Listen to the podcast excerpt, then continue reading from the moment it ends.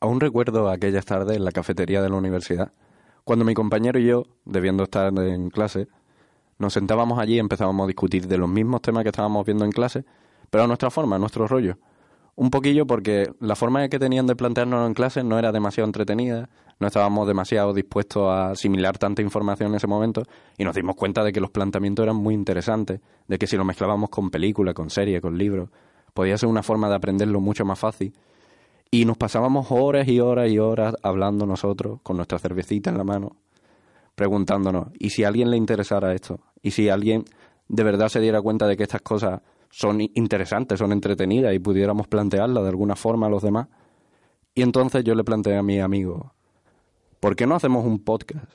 ¿Por qué no hablamos esto con alguien, aunque no nos escuche nadie, aunque sea simplemente por desahogarnos nosotros? Y él me dijo, bueno, vale. Todo esto se quedó en una idea que al principio parecía poco factible, lo fuimos dejando, lo fuimos dejando, y entonces yo le planteé a él, oye, ¿y si alguien nos diera los medios para poder llevar esta idea a cabo? ¿Y si alguien de una forma académica pudiéramos llevar esto con las películas, con las series, con los cómics, de aquella forma que nosotros hablábamos, sin cortarnos un pelo, como hacíamos antes, y pudiéramos hacerlo llegar a más gente. Y me dijo él, ni loco, nadie nos va a poner un micro por delante. Y así ha surgido este programa, y ahí es donde estamos hoy. Esto es 42 y comenzamos.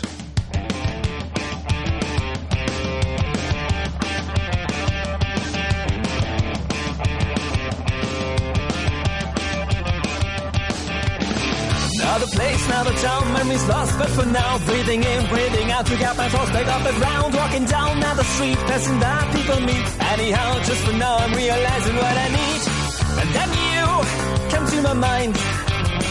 Well, I guess it's kind of sign. Don't take long to realize. I think it's time, so I'll raise my face and I am running around looking for you.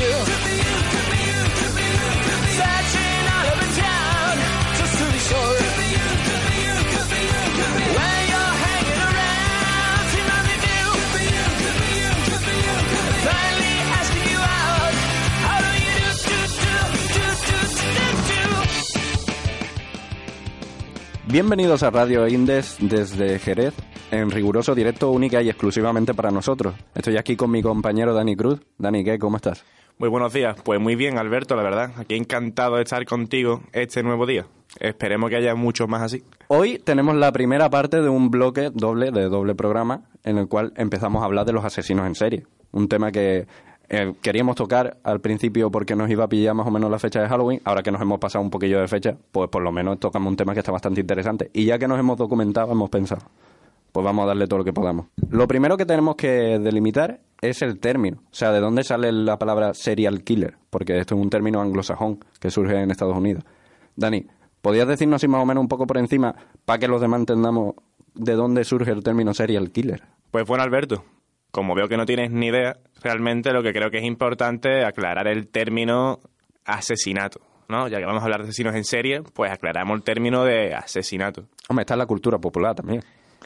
Sí, pero aún así puede existir la confusión entre asesinato y homicidio, ¿no crees? Hombre, sí, la verdad que son dos términos que no queda claro. Al fin y al cabo es darle, darle fin a alguien. Pues mira, vamos a aclararlo, ¿vale? Cualquier acción que lleve a una muerte deliberada de otra persona y que se encuentre fuera del ámbito legal, que esto es algo que tú mismo me explicaste, que por ejemplo el encargado de llevar a cabo las ejecuciones, el verdugo, el verdugo, ahí estamos, ese hombre, los actos que lleva a cabo no serían considerados asesinatos. Como estaba diciendo antes, cualquier acción que lleve a la muerte deliberada puede ser susceptible de ser considerado un asesinato. ¿Por qué digo susceptible? Pues porque no vale solamente con eso. Según la legislación española, ¿vale? Eh, actualización del 2015 del Código Penal. Hace falta cuatro factores. Que haya sido realizado con alevosía, que haya sido realizado por un precio, por una recompensa o por, por dinero, vamos. Con ensañamiento. Y un cuarto motivo que se añadió eso en 2015, pues es el de que se realice para facilitar otro crimen o bien eh, encubrir uno que ya ha realizado. Pero tiene que tener todas esas, porque si un asesino va a navajilla y va clavando la navajita uno y otro y otro, no es ensañamiento, pero los va matando a todos. No, eh, tiene por qué tenerlo. Estoy buscando resquicios uno- legales. Sí, sí, no, me parece perfecto. Yo estoy aquí para aclarártelo todo. Con tener uno es suficiente. Ya depende de cuántos tenga. Eso ya sería materias donde no, no me he metido mucho porque eso, en base a cuánto tenga, será mayor o menor la condena. Pero sí, asesinato es que mínimo tenga uno de ellos. Vale, perfecto.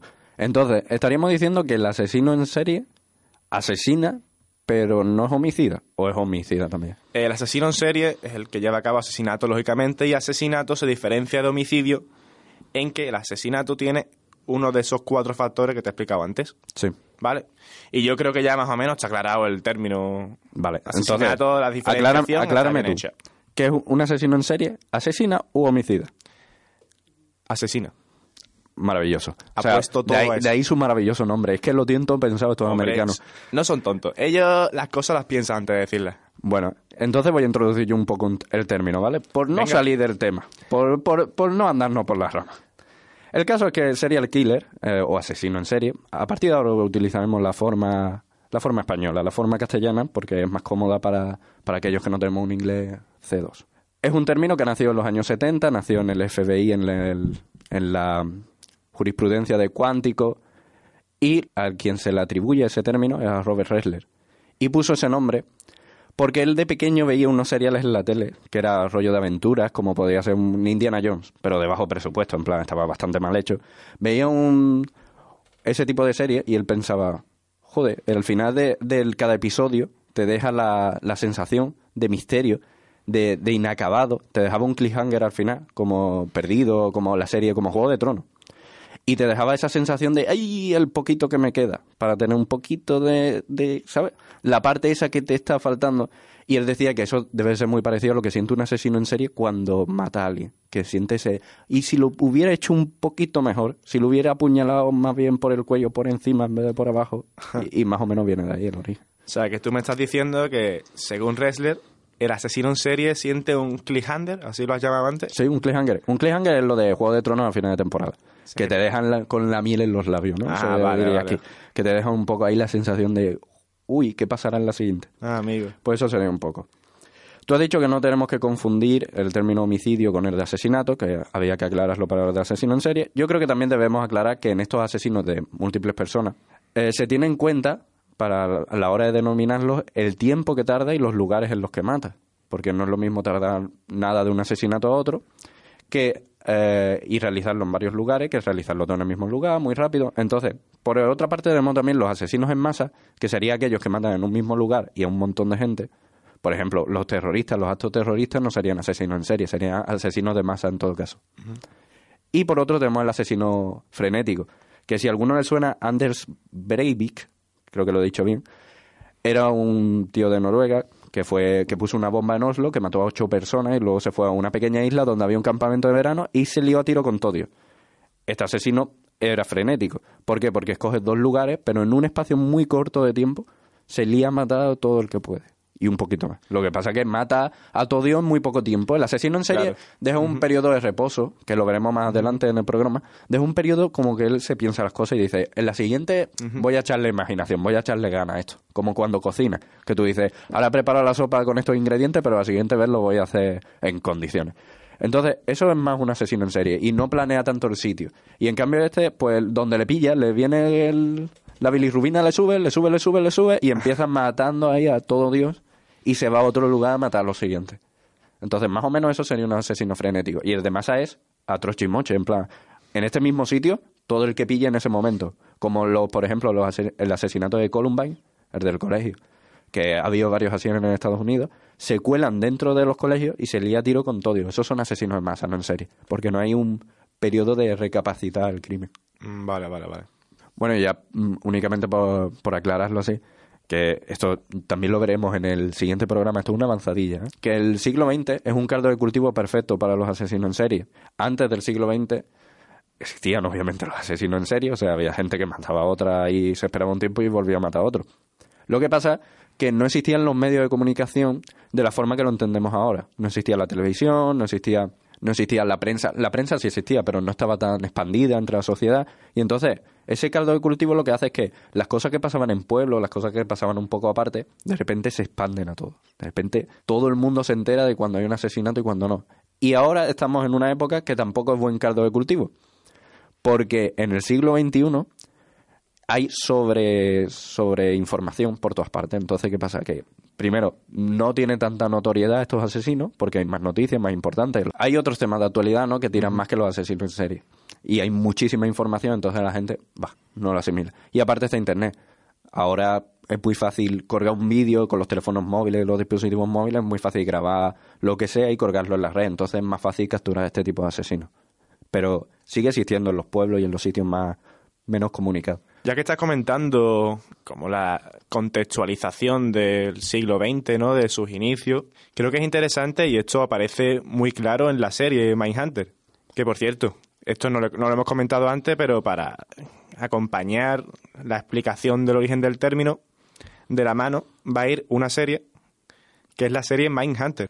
Eh, antes de meternos en el tema, yo quería aclarar cómo nace un asesino en serie. ¿Cómo nace o cómo se hace? En el sentido de que el asesino en serie es así porque nace de esa forma o el asesino así lo forma. Te estás metiendo en un terreno muy pantanoso, ¿eh? Sí, sí, pantanoso es. Sí, por eso me he metido aquí, porque estoy a gusto aquí en el charco este, estoy a gusto. Pues si me preguntas a mí, mm, fíjate, yo creo, con lo que he estado mirando, yo creo que se hace. O sea, son fa- ambos factores importantes, el tema de la genética, ¿no? El se nace, pero es indiscutible la importancia que tiene en su desarrollo el factor del se hace. Es decir, las influencias tanto sociales como culturales, vamos, del contexto que vive, ¿no? Sí, sí. Se- al principio la idea era que se nace, porque es mucho más fácil matar a alguien sabiendo que se nace así, que no tienes oportunidad de cambiarlo. Si yo doy por hecho que el asesino en serie nace por la ideología también judeocristiana, ¿no? Esa idea de que el que nace malo es malo y el que nace bueno es bueno, es mucho más fácil decir, este tío va en vez de a prisión, este tío no se puede recuperar, este tío tiene que morir. Entonces, era una idea que, que venía ya de antes de, de- del que es malo, va a ser malo siempre. Luego a esa idea se le puso, se puso un sustrato científico detrás. Por ejemplo, la alteración cromosómica, lo que sería el superhombre, o sea, tener dos cromosomas Y, se daba por hecho de que eso era como, como que generaba un plus de agresividad y se atribuyó eso a los asesinos en serie en su momento. Lo que pasa es que la idea fue abandonada porque más que impulsividad lo que generaba era una serie de retrasos y una serie de problemas fisiológicos en las personas y no se daba por hecho de que esa teoría fuera a salir adelante. Después le echaron la culpa a los trastornos antisociales. Se le echaron la culpa a los trastornos de personalidad, no a los trastornos antisociales de la personalidad, entre ellos los famosos psicópatas y asesinos, que aquí de un huequecito en nuestro corazón en este tema porque siempre sale el típico asesino psicópata de este que... que Dime algún nombre que se te venga a la cabeza, asesino psicópata. Mm, Ted Bundy, ¿puede ser? Ted Bundy, Ted Bundy es uno de los ejemplos más claros de asesino psicópata porque, porque reúne todos los rasgos que se, se aclaran los psicópatas. ¿Qué pasa? Que la gente que es psicópata y sociópata, los dos trastornos más o menos principales, la gente que padece estos trastornos no tiene por qué ser asesino en serie. O sea, tiene una serie de peculiaridades, entre ellas que no empatizan. Claro. El psicopático es un poco más de haber nacido, no es un trastorno más genético. Y el sociópata se va formando. El sociópata sería algo más impulsivo y el psicópata más de hacer las cosas con karma.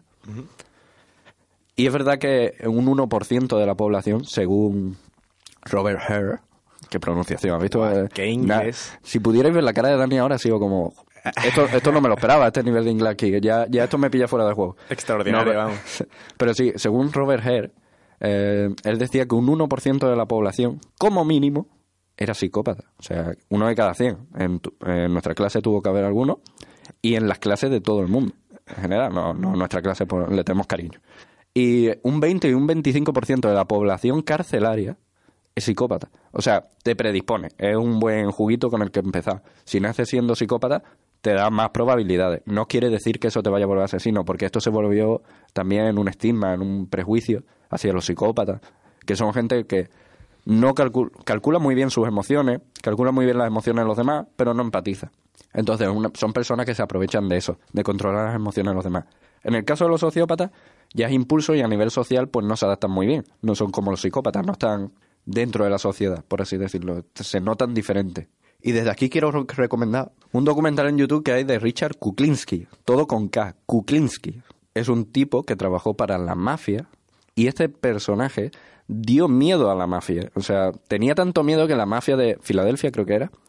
mm, No, no, ahora mismo no estoy seguro, pero lo tenían contratado y, este tío se le iba a la cabeza en plan de que iba con su coche, pasaban un grupo de jovencitos con su coche, le pitaban, ¡eh! Claro, lo típico, eh, los jóvenes estaban borrachos, ese tipo de cosas. Y, y el tío paró el coche, como le hizo luces en plan, oye, mira, que, que me va mal el, el intermitente. Se paró al lado de la carretera, se bajaron los chavales, se fue a su maletero, cogió un bate de béisbol y le hundió el cráneo todo. Y las fotos son irreconocibles. Pues en este documental se explica bastante bien la figura del sociópata, cómo no empatiza y cómo ve a los seres humanos como si fueran objetos. También muchas de estas cosas se puede pasar a la psicopatía, pero este caso en concreto, cómo él lo instrumentaliza para su trabajo, es muy interesante.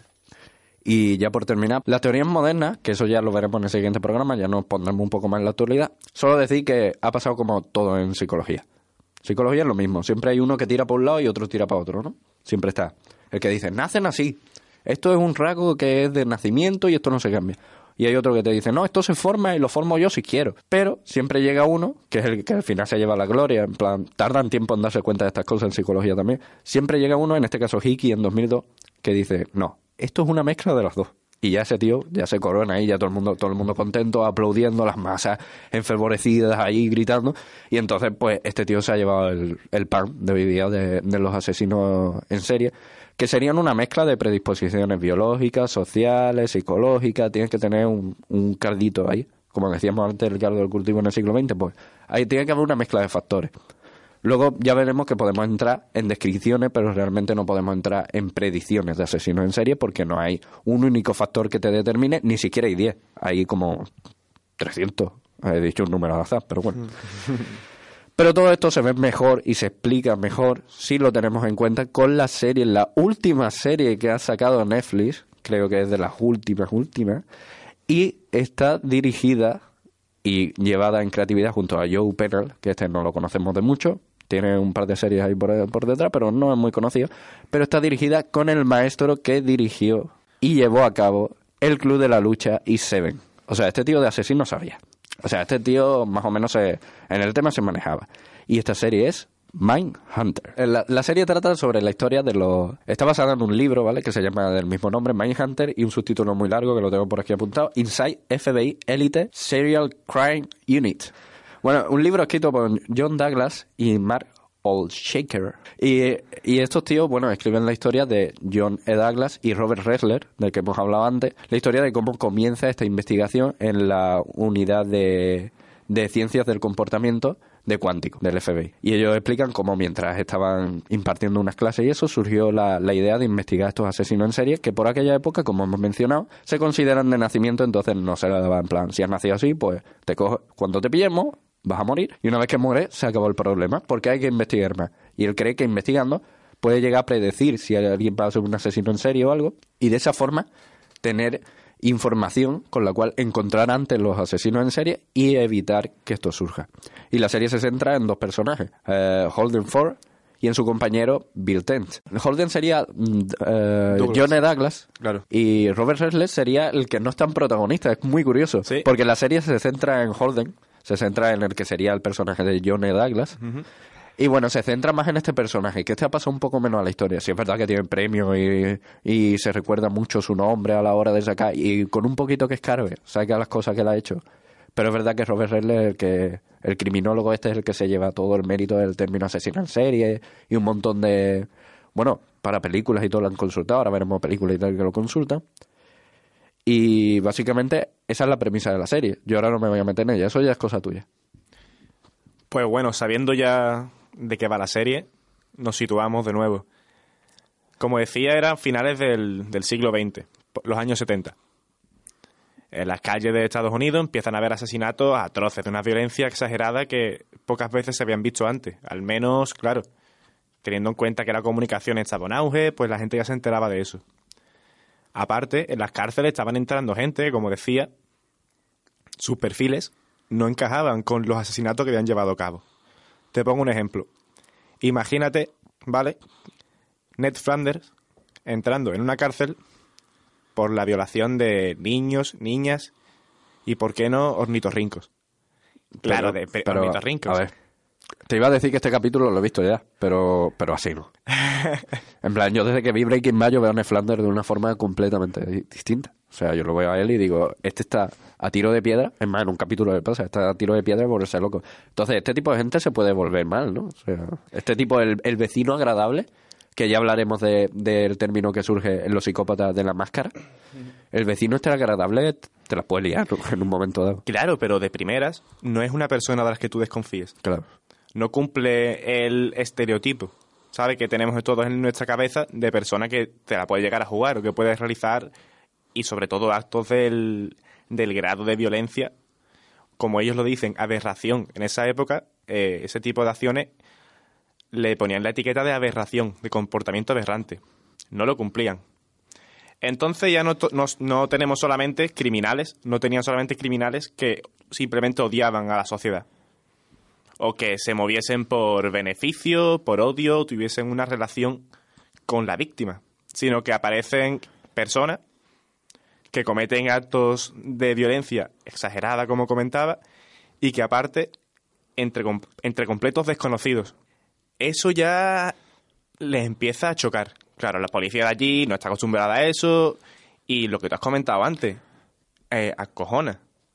Porque, bueno, es más fácil pensar, es más fácil pensar que el asesino es algo conocido, es, mira, este hombre lo ha hecho por eso, se autoengañan y se acojonan. El móvil, ¿no? Lo que sería el móvil en este tipo de personas no está claro. Claro, para nada, para nada. No es lo que se entendía en esa época. En esa época se entendían ciertas motivaciones más relacionadas con dinero, más relacionadas con eh, venganza, relacionadas con dominancia. Esas cosas desaparecen. De un plumazo empiezan a aparecer gente que eso no lo cumple. Y bueno, teniendo este, este clima, aparece el compañero que tú has dicho antes, el Robert Ressler, que sería Bill Tench. En la y serie. dice, claro, Claro. claro. Y dice, tío, que hace falta algo, una unidad, algo que se encargue de analizar este comportamiento aberrante. Y funda el- la unidad de ciencias del comportamiento, que es lo que hoy en día sería la unidad de análisis de conducta, Bueno, pero claro. que es lo de, lo, lo de la serie de mentes criminales. Sí, Pues sí. ese, ese cuerpo ha nacido de lo que en su día creó Robert Ressler. Vale, y esa motivación que tiene Resler, porque él es ¿qué? Él es Él es criminalista, investigador criminalista. lo que sería hoy día un criminólogo. ¿no? O sea, Claro. para centrarnos un poco, aunque a lo mejor en la época el término, el término universitario y tal no estuviera de esa forma, sería un criminólogo. Y cuéntanos algo de la serie, algo de... Cuéntanos un poco cómo, cómo empieza la trama. Mira, O sea, Años más tarde a eso, en el 1977, aparece John Bueno. Douglas, se une a la Vale, unidad, vale. déjame acabar, se une a la unidad y en ese momento en el que Douglas se une a la unidad es cuando comienza la serie, ¿vale? Que sería Holden Ford. En es, más o menos hay más o menos ahí estaría situada el inicio de la serie. vale, en el 77 creo. Sí. Vale. Sí. Estos dos chavalotes tienen la genial idea, cuando entran ya en la unidad de análisis de comportamiento, bueno, de ciencias del comportamiento, eh, a Douglas o a... que la serie Douglas, ¿quién era, Alberto? Recuérdamelo. Eh, la serie Douglas Holden, es el protagonista, diríamos. El que empieza a moverse por los campos, que supuestamente él es el que da la iniciativa de investigar los asesinos. Ya. Ahí estamos, ahí Sí, sí. quería yo llegar. Claro, métete ahí. ya. Se le ocurre que, hostia, tenemos un recurso que no lo estamos explotando y son los asesinos en serie que están en la cárcel. Claro. De primeras él lo comenta y suena a disparate. Claro, porque todo, todo hay que decirlo, perdona que te puntualice de nuevo. Para nada. Eh, todo hay que decirlo que estas personas estaban muy mal vistas en la época, con razón también, a ver, no eran unos terneritos de ojos degollados, pero sí es verdad que no despertaba el afán científico, no tenía detrás esa, esas ganas de, de investigarlo ni nada, porque realmente si nacías así y te tenías que morir así, mejor para la sociedad darte carta blanca y tirarte ya. Y en cuanto se lo podían quitar en medio, se lo quitaban. Es más, pillaban a un asesino en serie, el juicio era rápido, entre comillas, para lo que es hoy día, en plan de, de cómo funciona el sistema judicial, y lo que hacían es que les metían un troche y se lo quitaban de en medio y decían, bueno, pues el siguiente que aparezca lo mismo, y como se dan cuenta de que van a palmar, pues se quitarán en medio. ¿Qué va? estas personas seguían surgiendo y cada vez es más... No, no que surgieran más. Yo creo que el término asesino en serie no es que empiecen a surgir más en los años 20 sin- y se empiecen a llenar las cárceles, sino que es verdad que, que, que fomenta, ¿no? Que en Estados Unidos la situación que hay, todo eso fomenta que, que esto pase. Pero yo creo que no es realmente el, el motivo, sino que realmente siempre estuvieron ahí, pero nunca... El punto al que quiero ir es que estas cosas siempre han estado ahí. Estas cosas siempre se han, han pasado. Lo que pasa es que nunca han tenido en los medios de comunicación, nunca la tele había sido tan... Nunca había existido la televisión, ¿no? Pero en aquella época especialmente sensa- sensacionalista con este tipo de contenido y se interesaba mucho por los asesinos en serie. Es que yo creo que es interesante, Alberto, para que nuestros radioyentes, que me gusta esa palabra, tío. Entiendan a qué grado de, de crimen o asesinato nos referimos, que pongamos algunos ejemplos. para antes de, de iniciarme en la serie, iba a comentar rápidamente, muy brevemente, eh, la serie en términos cinematográficos. Claro, por si alguien se quiere iniciar un poquillo en el, en el tema de los asesinos en serie, este director que tiene David Fincher, que empezó con Alien 3, una película horrible, por otra parte. Mal empezado. Pero em- empezó mal, pero después hizo obras muy buenas de asesino en serie también, que al que esté escuchando el programa y le interese, debe tirar por ahí. Por ejemplo, está Seven, que ya es difícil no ver Seven. O sea, con Brad Pitt ahí de Denzel Washington, el mejor papel que ha tenido Washington. Eh, Denzel Washington no, era Morgan Freeman. Claro, yo me quedo pensando... Claro, yo me, yo, yo me, ha, me ha entrado una, una panoja Sí, mental. Sí, sí, no sí. pasa nada. No, no, claro. Rapidito, Fincher. Fincher es un autor que trata muy bien las imágenes, que trata muy bien a los asesinos y tal y como estaba últimamente el asesino, a partir del Joker, también lo veremos en el siguiente programa, hay un- la, la hojita de la, la patita, metiendo la patita en la promoción del siguiente, tal y como estaban planteados los asesinos en, en el cine en la actualidad, pues es volver a ese típico asesino Ned Flanders, ¿no? Esa imagen de Breaking Bad tan poderosa que tiene. Así que si alguien quiere verla, yo os recomiendo, por parte de este director, y esto para terminar, Seven, Perdida Zodiac. Zodiac ya la veremos más adelante porque también trata un asesino en serie de, de mucho calado y de muy importante mediáticamente. Pero el resto os la podéis ir mirando porque son buenísimas películas y en imágenes vais a entender bastante bien cómo está construida la serie, si no tenéis tiempo para ver las 10 horas que forman la serie. Pero ahora vamos con el caso. Ahora vamos con el papelón que hace Cameron Britton Buah. en el segundo capítulo de la serie haciendo de Edmund Kemper, un asesino que según los términos que en la serie se manejan, sería organizado y desorganizado, ¿no? La- las tipologías que ellos establecen preliminarmente, que son muy simples. Organizado sería el asesino este que se medita muy bien los crímenes, que lo calcula todo. Y el desorganizado sería el que va a trochimoche, en plan, Claro. eh, eh, me he puesto nervioso donde hay alguien. En plan, esos niveles de impulsividad. Y claro, el Smunkerpe este es un asesino que podría parecer desorganizado, pero es organizado. Es un tío con una inteligencia superior a la media, con problemas en la infancia, que son más de los desorganizados. Hoy día diríamos que es mixto, que está en el grupo mixto, que está un poco en medio camino, a medio caballo. Pero es que el papelón que hace de un personaje que es horrible y ver esa primera escena donde se encuentra con Horden, recordemos el personaje inspirado en Douglas, que se cuela ahí solo delante de ese asesino, lo liberan y como ese asesino se le acerca y le ofrece un sándwich y él le dice, ¿lo tienes de atún? Y dice, no, no, no, te vas a comer el de ensalada con no sé qué. Ese momento en Sí, el que él dice, estoy jodido porque como a él se le vaya la olla, me mata. Un tío, pongámonos en situación, un tío con gafas, hay un, cara de un poquito no muy espabilado en las relaciones sociales, un tío con una cara así un poco extraña que mm, tiene una imagen, un físico muy imponente, mide como dos metros, ahí es muy...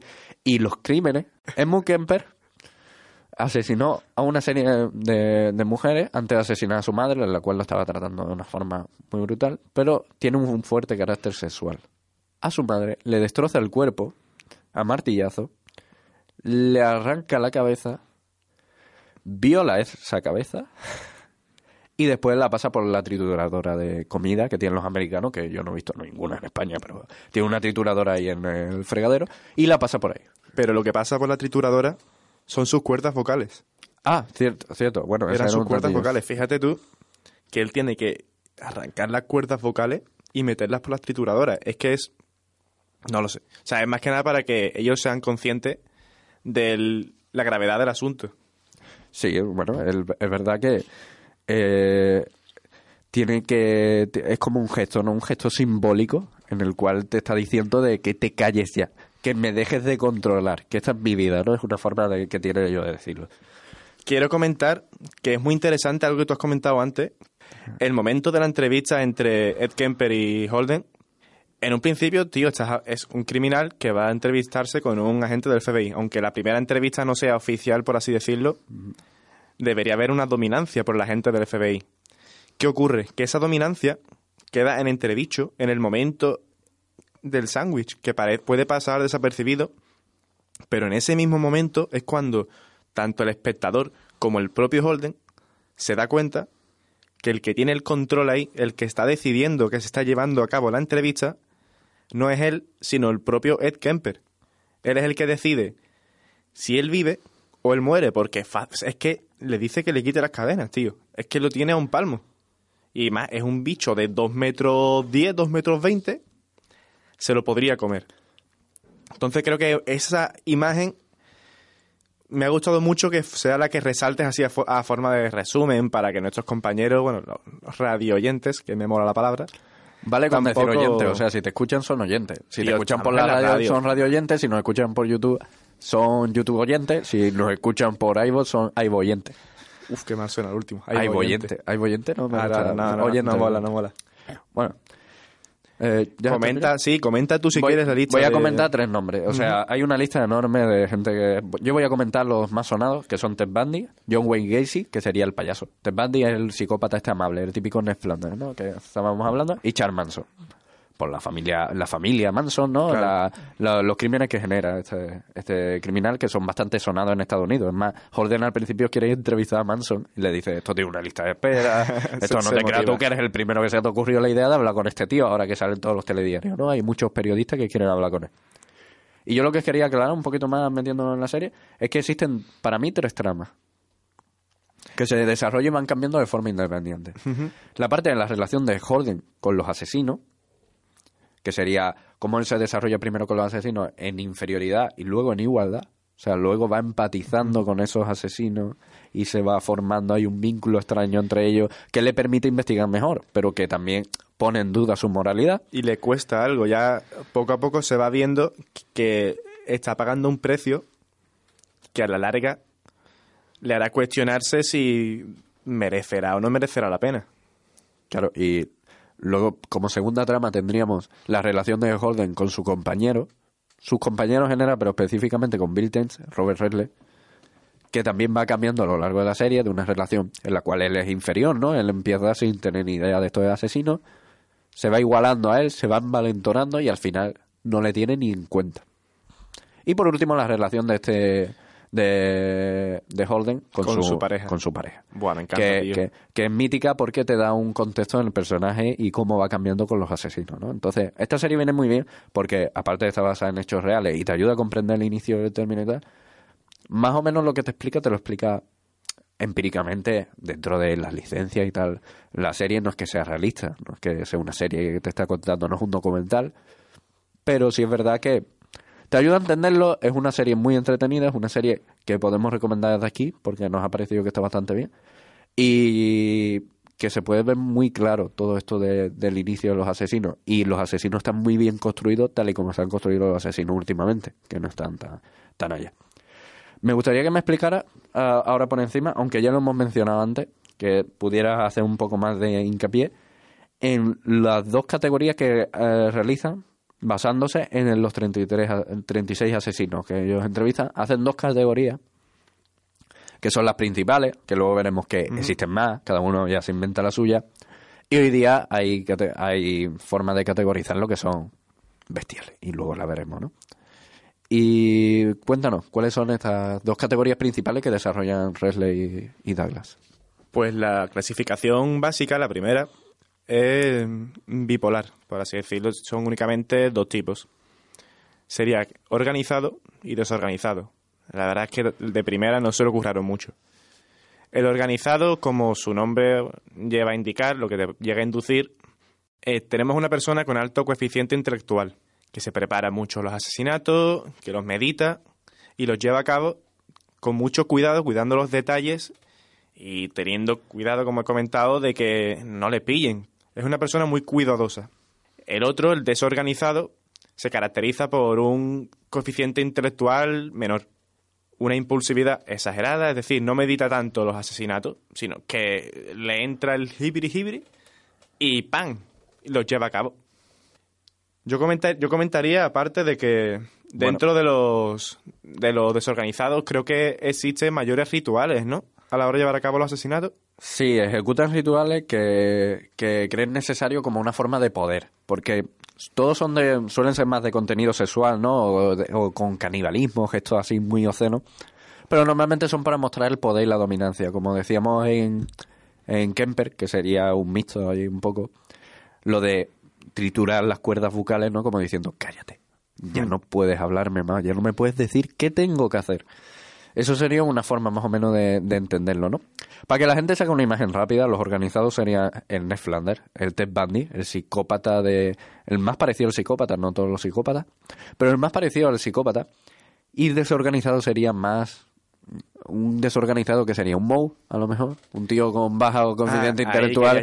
Claro, un, un Sí. estereotipo, un- Sí, sí, sí. una imagen mental para que la gente entienda que un Moe sería un tío con mucho fetiche, un tío más bien tirando a tonto y muy impulsivo. Sería de sacar la escopeta y pa, pa, te pego siete tiros en el pecho y después me voy tranquilo porque ese impulso lo he saciado.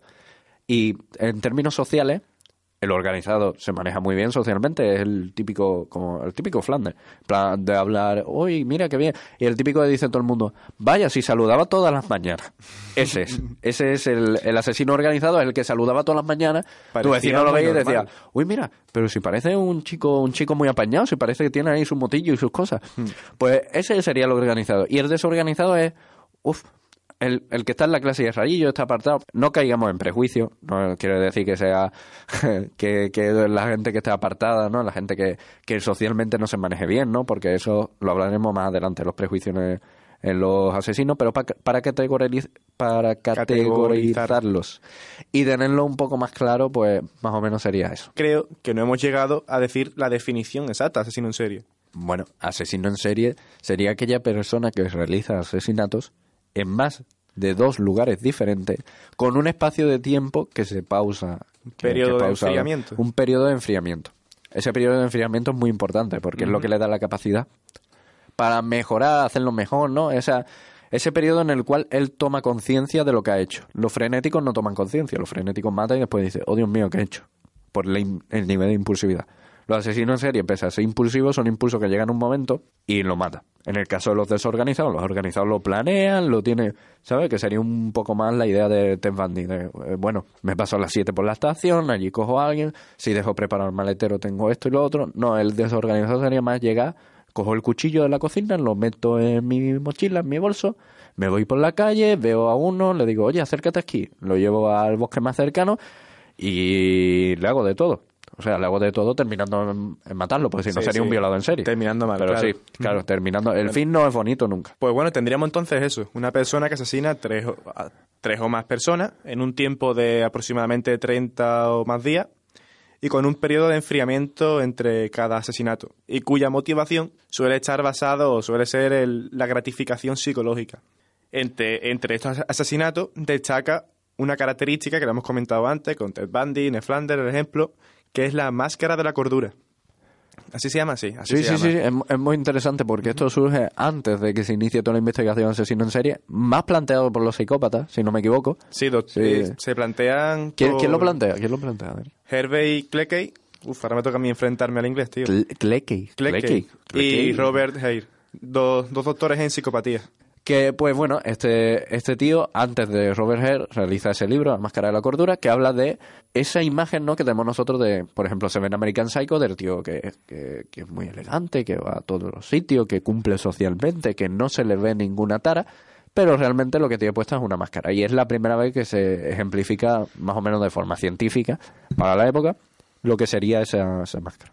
Pues una vez hemos acabado con el. Bueno, hemos acabado entre comillas. Ah, ¿tú quieres comentar algo más? Yo quería comentar una cosa muy breve, que es que dentro de los organizados y desorganizados también hay otra clasificación que se hizo muy popular, que habla de los afectivos y los depredadores. Que básicamente sería... eh, eh, los depredadores serían el grupo de los desorganizados y los afectivos sería el grupo de, de Los los organizados. si no me equivoco. Básicamente sería más o menos lo mismo, solo que está eh, esto está basado en una evidencia empírica eh, neurofisiológica.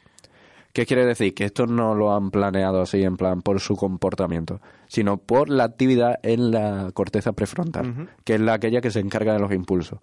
Entonces, si tenían una alta activación de, de la corteza prefrontal, eran más, eran más proclives al asesinato, eran más proclives a los impulsos, a los impulsos mm, descontrolados, creo que era así, sí, eran más proclives a los, a los, a los arranques de impulso y, y si te lo, tenían desactivado, eh, eran menos proclives. Entonces, tie- está basando lo mismo, exactamente lo mismo que organizado y desorganizado, solo que con una base fisiológica. Mm, Vale, o sea que esta nueva clasificación, o sea, organizado y desorganizado, estaría basado en el método, en la forma de llevarlo a cabo, sobre todo el nombre de organizado y desorganizado.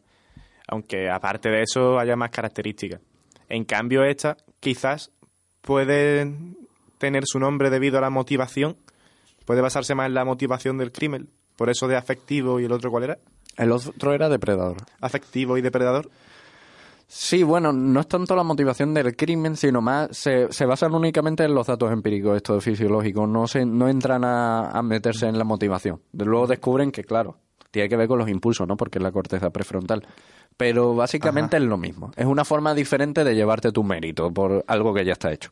Solo decir, eh, hago estas pruebas neurofisiológicas, me sale que sí, me sale que uno es así, otro es así, pues ya me llevo yo todo el mérito. Y en base a esto, en base a los dos tipos que hemos visto, una forma de ejemplificar lo que teníamos, que porque estos dos tipos se mantendrán mucho tiempo eh, durante la historia hasta que llega nuevas clasificaciones de una forma más compleja, menos predictiva, menos, menos categórica, ¿no? por así decirlo, más abierta a interpretaciones. Para ejemplificarlo hemos elegido la película El silencio de los corderos. Uf, gran película. Sí, señor. Un peliculón. Eh, supongo que todo el mundo ya ha visto El silencio de los corderos. Eh, película basada en un libro de Jonathan. eh, el libro no es de. El, el- libro es de Thomas Harris. Y la película la hizo Jonathan Demme, descanse en paz, porque falleció este año, en 2017, lo perdimos. Que es también conocido por la película Filadelfia de Tom Hanks, donde interpreta a un homosexual, ¿no? Que, que contra el, el SIDA. Nos dejó esta obra maestra, esta obra maestra de Anthony Hopkins y Jodie Foster, que se, se quedó ya en la retina de todos. Y a partir de ahí estos dos actores se hicieron conocidos. Eh, ¿Tú puedes comentar más o menos por encima cómo va la película? Sí, mira, comento un poco la sinopsis. Tenemos a Anthony Hopkins, ¿vale? Que es con- conocido como Aníbal Lecter, que es un famoso psiquiatra, que lo pillan, por así decirlo, bueno, por así decirlo no, acaba en la cárcel eh, con la característica fundamentalmente, por lo que se le conoce, por devorar a sus víctimas. Las mata, o- incluso no sé si las llegaba a matar antes de devorarlas. Se las comía, vamos. Hombre, era muy dado a picar entre horas, ¿no? Era, era muy dado a, Caníbal, a- claro. a- claro, era muy dado a tirar bocados ahí al aire. Sí, sí, sí, no se cortaba. O sea, en las películas se exagera bastante, se, se- pone muy, muy drástico. No podría ser real que, que un tío Bueno, se claro. lanzara bocado, pero sí es verdad que, que- que le daban brura.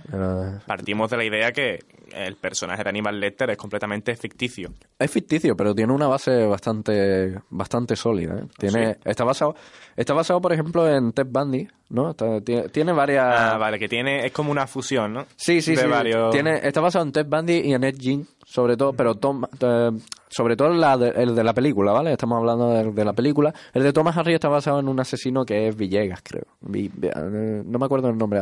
Andrés Villegas, creo que se llamaba. Que ese dato no lo tenemos, no lo tenemos disponible. Pero era un asesino que a Thomas Harris, cuando él lo, visitó, le llamó mucho la atención por su porte. Estaba tranquilo, estaba sereno, le estaba mirando a los ojos, le estaba explicando cortésmente eh, una, una conversación, ¿no? Estaba teniendo con él una, una conversación que dejaba entrever que, que, que el tío era una persona de bien. Si lo hubiese visto por la calle, seguramente se hubieran hecho amigos, pero en ese contexto él sabía que era un asesino y era altamente peligroso y devoraba a sus víctimas. Entonces le llamó mucho la atención y dijo: De esto tengo que escribir yo un libro. Y lo petó con el libro y del libro nació la película. Puede ser que el Villegas que comentabas, el Villegas, Sí. ¿era español? Eh, Es no, que no sé si es español o los- mexicano. Ahí me en- has pillado un poco, ¿eh? Entre porque los el libro. asesinos en serie españoles, Sí. uno de ellos famosillo del siglo XX, El vagabundo. Eh, ahí estamos. El no, no. Manuel Delgado Villegas. No, no, ese era un vagabundo un poco rufián. No, no, era, era, era un tío, un tío de baja, de baja, Vale, de baja cuna, ¿no? Se podría decir un término que ya no se utiliza, baja cuna, qué bonito, lo hemos recuperado en este programa. Que era un, era un tipejo, era un tipejo más bien desorganizado, ¿no? Era el típico comportamiento del doctor Aníbal Lecter, que es un doctor. Eh, todo tenemos que decirlo, es un médico que sabe hacer cirugía, en el libro te lo contextualiza un poco más, hace cirugías muy complicadas y consigue cierto renombre en, en la alta sociedad y con esa, con esa máscara, como hablábamos de los psicópatas, porque Aníbal Lecter sí que sería un psicópata, con esa máscara que se va construyendo, él se aprovecha de los demás para realizar sus asesinatos. Pues volviendo a la sinopsis de la película, Sí, tenemos sí. a Aníbal Lecter encarcelado y a una joven Judy Foster que acude a él como nueva eh, inspectora en prácticas, diría, del FBI. Sí, está en práctica. Realmente todavía no es inspectora, pero hay un personaje que es el de Jack Crawford, que es muy importante, que es el inspector este de- del FBI, que además es del FBI en cuántico. What a surprise.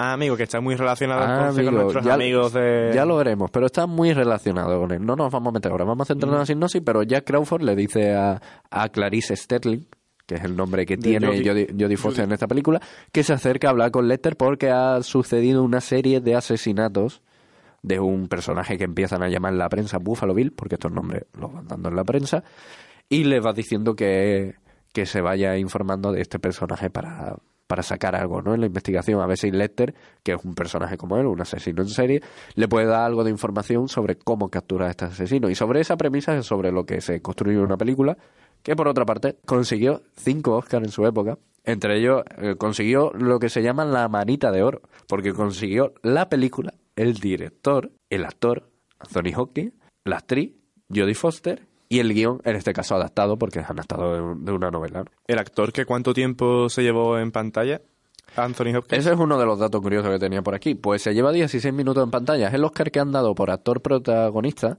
con menor tiempo en pantalla. Nadie ha conseguido superarlo. Eh, parece que sale mucho en la serie porque su presencia está constantemente. Eso es algo que se ve mucho en Tiburón.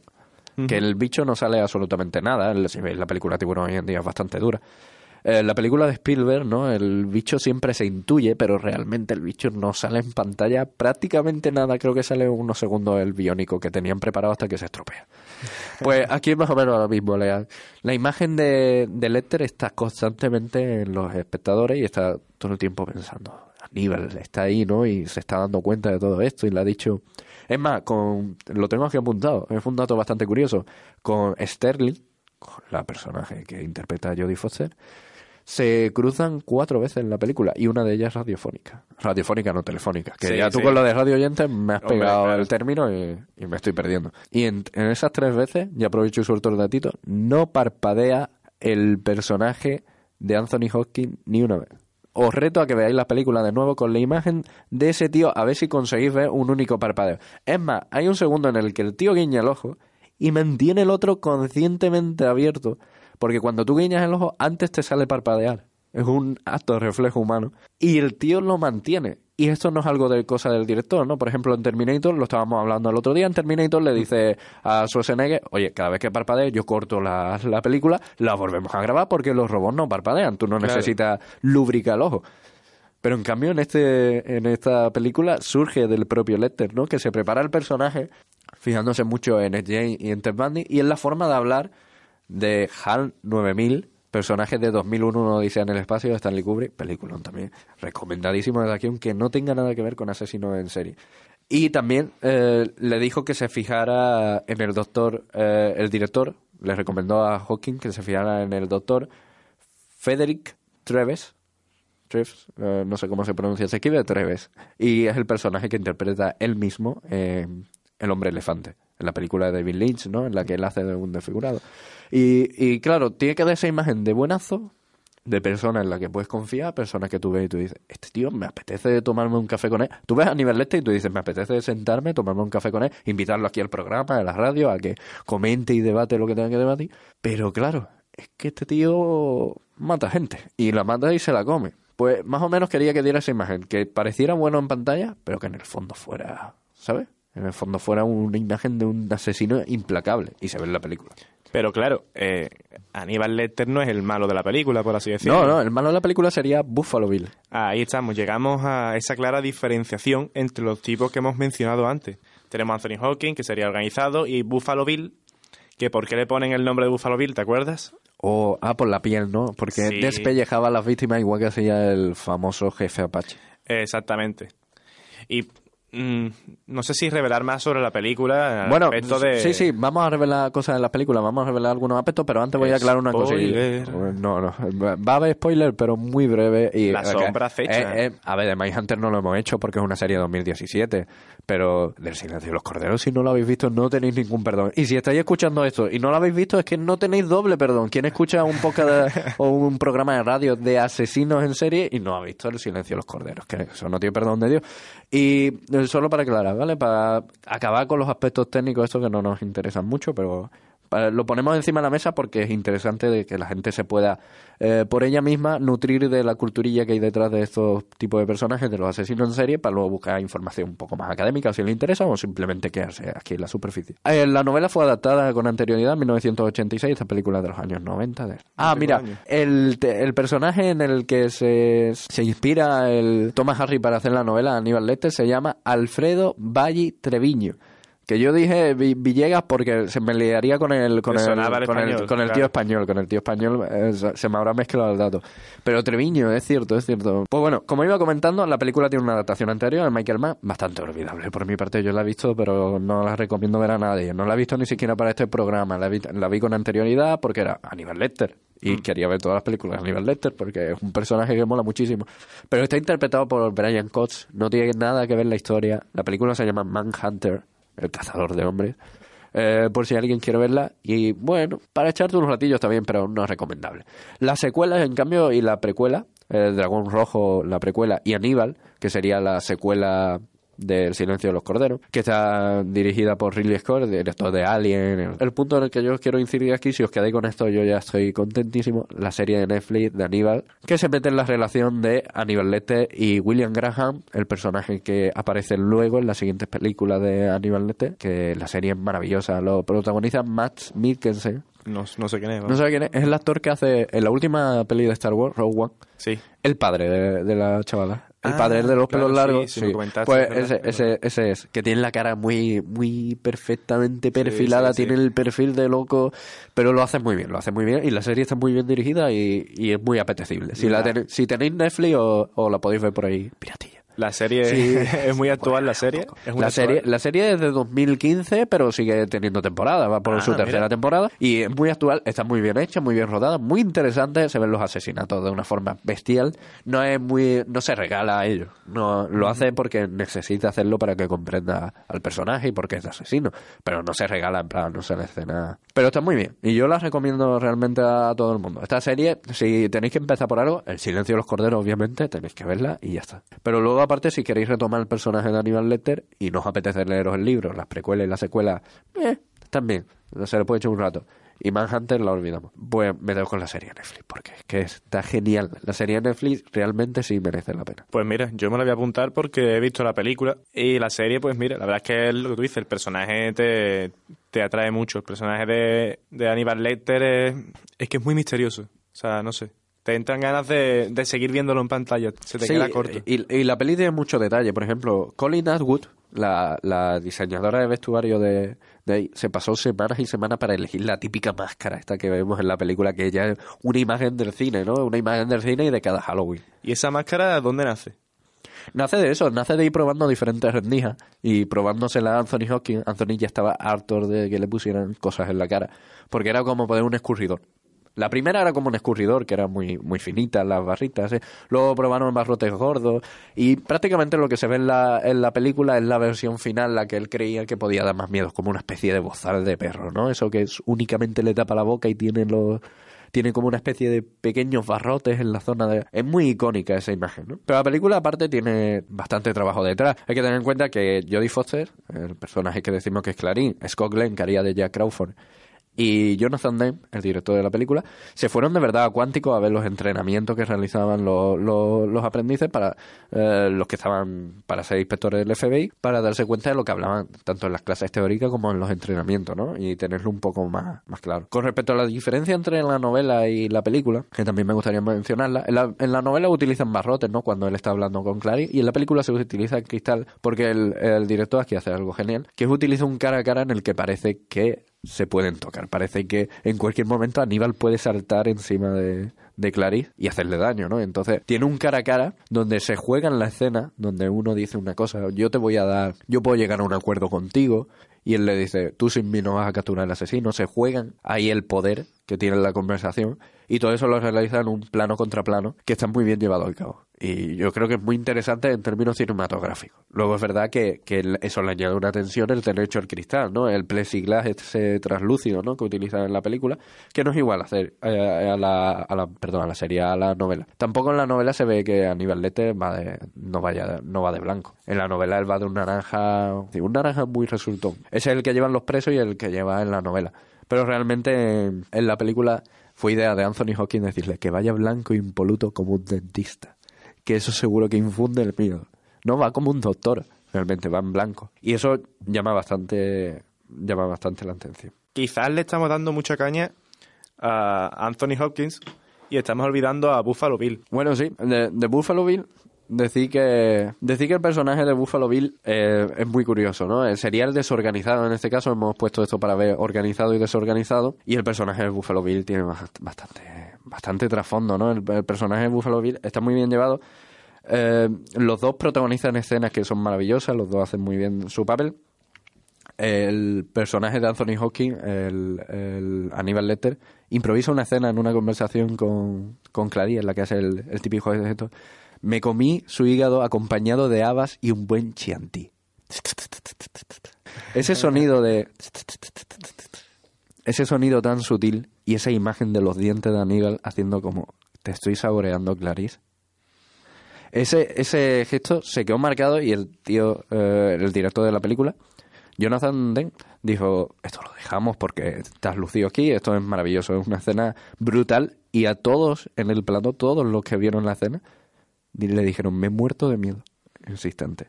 Luego tiene una escena Jane Gump, que es el, el, el Buffalo Bill este, que es el personaje que hace Ted Levine. El personaje este tiene una escena de un baile, que es el baile este que baila con, los con los pellejos alrededor. ¿Te acuerdas? Esta Sí, escena de la sí, película. sí, Tiene la- la- las pieles colgadas ahí por un lado y por otro, y el tío empieza a bailar, empieza Como a moverse, y esa escena es improvisada. No gustó tanto. No gustó tanto dentro de eso. Veían una escena muy gratuita, pero aún así la dejaron al final. Y bueno, yo creo que ella directamente. eh, bueno, deta- detallitos muy cortos. Todos los personajes que hablan a Clarice miran a cámara. Porque tú eres Clarice. Es cierto, es cierto, es verdad. Tú eres Clarice y entonces el director quiere que tú sepas que tú tengas el miedo a nivel Lecter. Todos los personajes miran a cámara y nunca lo hace Clarice, salvo en una escena pues, cuando está con los rayos estos, cuando está con las gafas mm, nocturnas, de visión nocturna, el personaje de Jenga, ¿no? El Sí, personaje de el Buffalo- el Buffalo Buffalo Bill. Es el primer film de terror en hacerse con la mejor película. También es un dato muy curioso que, que- que necesita mencionarse, ¿no? Porque antes las películas de miedo. Pues bueno, Hitchcock intentó llevarla al máximo nivel y aquí estaba todavía un poco mal vista. Hay una escena que es brutalísima de la película en la cual se realiza un experimento social. Hay una escena en la que hay un bolígrafo encima de la mesa, ¿no? Y le está diciendo, eh, cuando él llega a Memphis, cuando trasladan a, Le- a- a Lester, llega a la ciudad, y le dice, tienes que firmar esto, ¿no? Y él está todo el rato mirando el rojillo, el boli que está encima de la mesa, del, do- del doctor de su centro. Está ahí mirando como de rojillo el boli, y de repente vemos que en la escena en la que él se escapa, utiliza la mina del boli para asesinar. Yo no lo sabía muy bien qué es lo que había pasado. Claro, O sea, y, y Yo lo, recordaba que para quitarse las esposas se saca algo de la boca. Digo, ¿y este, este hombre dónde ha sacado? Porque no parecía una pieza del boli. El que adapta el guion lo, lo explica y dice que lo, dice que eso te lo deja tu imaginación. Un experimento social para que, que la gente se imagine cómo tenía que ser este asesino peligroso para que maniatado y, y con el bozal pudiera hacerse con el boli. Y entonces te deja tu imaginación lo que se te puede ocurrir. O eso que tampoco se le ocurrió nada. Y dijeron, mira, po- por aquí nos libramos. Que se lo imaginen ellos. Y eh, los personajes que quedan claro ahí, el organizado y el desorganizado. ya forma parte de, de tu inconsciente y yo cuando hablo de esos términos ya me viene del tiro. Sí que es verdad que, que sufrió críticas, unas críticas muy duras de los colectivos LGTBI. Claro, es que hay que mencionar que Buffalo Bill. Sí, Buffalo Bill es un personaje que tiene tendencia homosexual, transexual. Él quiere meterse en el cuerpo de una mujer. Pero claro, tampo- recuerdo que en la misma película tampoco lo definen como transexual. No, claro, y no es, del- no es deliberado el, el intento, o sea, eh, querían poner que tuviera una tara sexual, o sea, el personaje está en la novela, obviamente, ¿no? Pero querían remarcar esa tara sexual. El baile que él se marca, que dijimos que es improvisado, no ayuda mucho, porque hace gestos muy femeninos y tal, y como que deja muy marcado ese carácter, que aunque no sea negativo, pues ponerlo del malo este tan, tan despiadado, ¿no? Incluso más que Lester a veces se le ve muy visceral. Verlo de esta forma, pues te, te, te muy- muchísimo. Y es verdad que, que saltaron colectivos del tirón, la película hay que prohibirla, la película se quita, y salieron el director y salieron los guionistas diciendo, oye, lo sentimos, esta no era nuestra idea, pero un año más tarde él se quitaría la espinita haciendo Filadelfia, que es una de las películas que, que aupa a estos colectivos, ¿no? O sea, la película de Tom Hanks que mencionábamos antes, pues al año siguiente la hace y como que se quita esa, esa, esa espina, ¿no? Del, del medio y queda bastante bien. Y el último, y el último dato, que este es el descor- descorazonador, es que el personaje Jack Crawford que interpreta Scott Glenn, para aquellos que tenéis Netflix, sería Stick de Daredevil. Pues Stick, el personaje de la serie de Daredevil, el que la está viendo del tirón sabe quién es ese personaje porque además tiene muy mala hostia y, y del tirón te quedas con él. El, el personaje de Jack Crawford y Holden Ford de la serie anterior de Mindhunter están inspirados los dos en el personaje de John Douglas de la unidad de ciencia de comportamiento de Cuántico, que lo realizaba junto a Robert Redley, pero en este caso hacen eh, alusión a él, porque porque el escritor del libro, Thomas Harry, había tenido relación con él para informarse de los asesinos en serie y pensó que su personaje tenía que estar ahí. En base a ver ciertas similitudes y además estar en cuántico, se da por hecho que esto es años más tarde, cuando él ya es director de o tiene un puesto más elevado, ¿no? Para llevar a, pa- para decirle a Clarice que se eche por ahí. Pero bueno, que está vagamente basado en la realidad y ciertamente basado en estos dos personajes. Es curioso que aunque es Ressler el que acuña el término, Sí. y es el jefe de la unidad, por así decirlo, el que se ha mediatizado, bueno, no sé si mediatizado, pero el que ha mm, dejado su huella en la cultura, ya sea en cines, series, libros, ha sido su compañero. Que No, es lo que lo- comentábamos antes, el protagonista de Mindhunter no es aunque acuña el término, es Douglas. Lo- los dos tienen realmente mucho peso, pero yo creo que yo creo que ha pasado más en la historia Resle en el sentido científico. Cuando tú buscas asesino en serie te sale Resle y cuando buscas artículos te sale Resle y cuando van a hacer El silencio de los corderos piden ayuda para el personaje de Anthony Hopkins, o sea, para pedirle unas directrices a Resler, no a Douglas. Entonces, como que él ha quedado más, él era como la mente y el otro es como la imagen del proyecto en, cinematografía y en películas y libros y todo, todo lo relacionado con el tema. Yo creo que ya vamos bastante bien de tiempo, así que vamos a hacer un paro musical.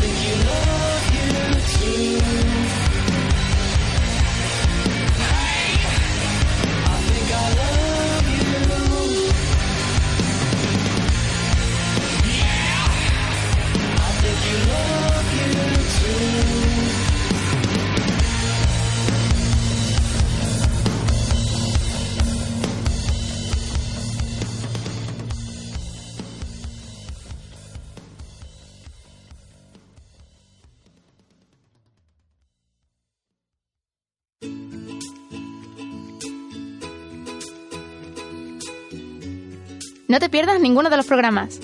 42 para Radio Indes. Puedes seguirnos a través de Twitter y Facebook como arroba 42UCA. Recuerda que puedes escucharnos en iVoox, iTunes o YouTube. Tú decides. 42. El sentido de la radio, el podcast y todo lo demás.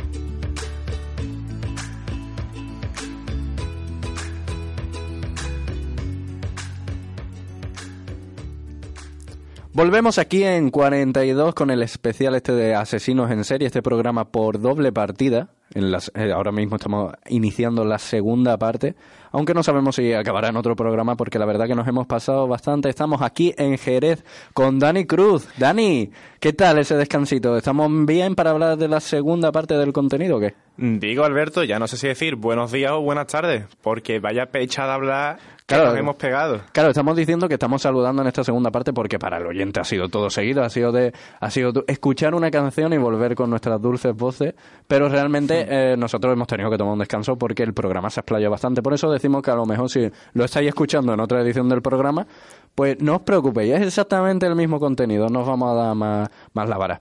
Y bueno, seguimos desde Además, si es que si hubiese hablado yo más, pues mira, tengo una voz sexy de estas voces que, que, que entran bien, ¿sabes? Pero escucharte a ti, tío, tanto como has hablado, los pobrecitos míos tienen que estar ya... No, yo lo he hecho para que no tengan que escucharte, o sea, yo, yo he pensado también... Ah, mira, pues eres una persona malvada, ¿eh? Yo os voy a poner un poco en situación, ¿vale? Estoy yo aquí con mi cuadernillo de notas y tal. Pero es que el compañero que tengo enfrente mía, esto es un poco de, de off topic, ¿no? Esto está un poco fuera del programa, pero el compañero que está enfrente mía está con una gafa de sol, con la cual puesta, de visión. Porque se me ha olvidado. No, dilo todo, dilo y todo. tenemos aquí encima de la mesa, pues solo voy a comentar esto, tenemos aquí encima de la mesa a Piecito. Piecito. Que ustedes diréis, bueno, Sí, eh, es un programa, es normal que la mesa la caractericéis, aunque no lo va a ver absolutamente nadie, pero ¿qué tiene que ver Piecito O con...? sea, yo lo veo, pues...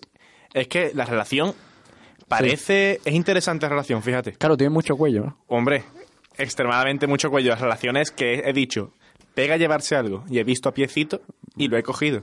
Bueno, No esperabas el giro dramático yo no, momento. yo no esperaba que Piecito fuera a dar para tanto. Pues Pero, y para mucho da- y para mucho más. pero bueno, en el especial huérfano ya nos meteremos con Piecito. Ahora de momento nos toca asesino en serie y vamos justillo de tiempo, así que vamos ahí pasando por la serie que, que nos quedan. Creo que nos queda una serie. Dani, Moss Evil, que creo que era una serie... Moss Evil o Moss Evil también. Pa- Buah, o sea, si tienes mucha confianza con el inglés. Si, si el pueblo anglo- anglosajón no te Most gusta, Evil, pues... ok, Most Evil. Sí. Y aparte también la de Citizen X o Citizen X. Guau. Ahí, ahí, me ha, te de- gusta ahí- más, ahí ¿no? me ha dejado loco. Ahí a- a- hasta nuestro técnico ha sonreído de, me sacar de su C1 nivel contigo, de... tío. Sí, sí, hombre, eh, si no, el programa no da para que aprendan nada de asesino, al menos tienen aquí unas lecciones de inglés. Comenzamos con el programa Moss Evil, que más bien es una serie documental, no es una serie en sí, que habla de, bueno, el realizador principal, aunque tiene varios realizadores que no son el nombre, o sea, son diferentes nombres que se han encargado de varios programas, varias series, no de mucho renombre, algunos se han encargado también de la serie en The Killing, si no me equivoco, pero no nos vamos a meter en ello. Aquí el importante es Michael Stone, que es el presentador de la primera y segunda temporada, el de la tercera ya es un Chris Mohandi, que ese hombre... ¿Chris qué? Sí, yo me he visto un par de programas de Chris Mohandi, Ah, malo, Sí. vale.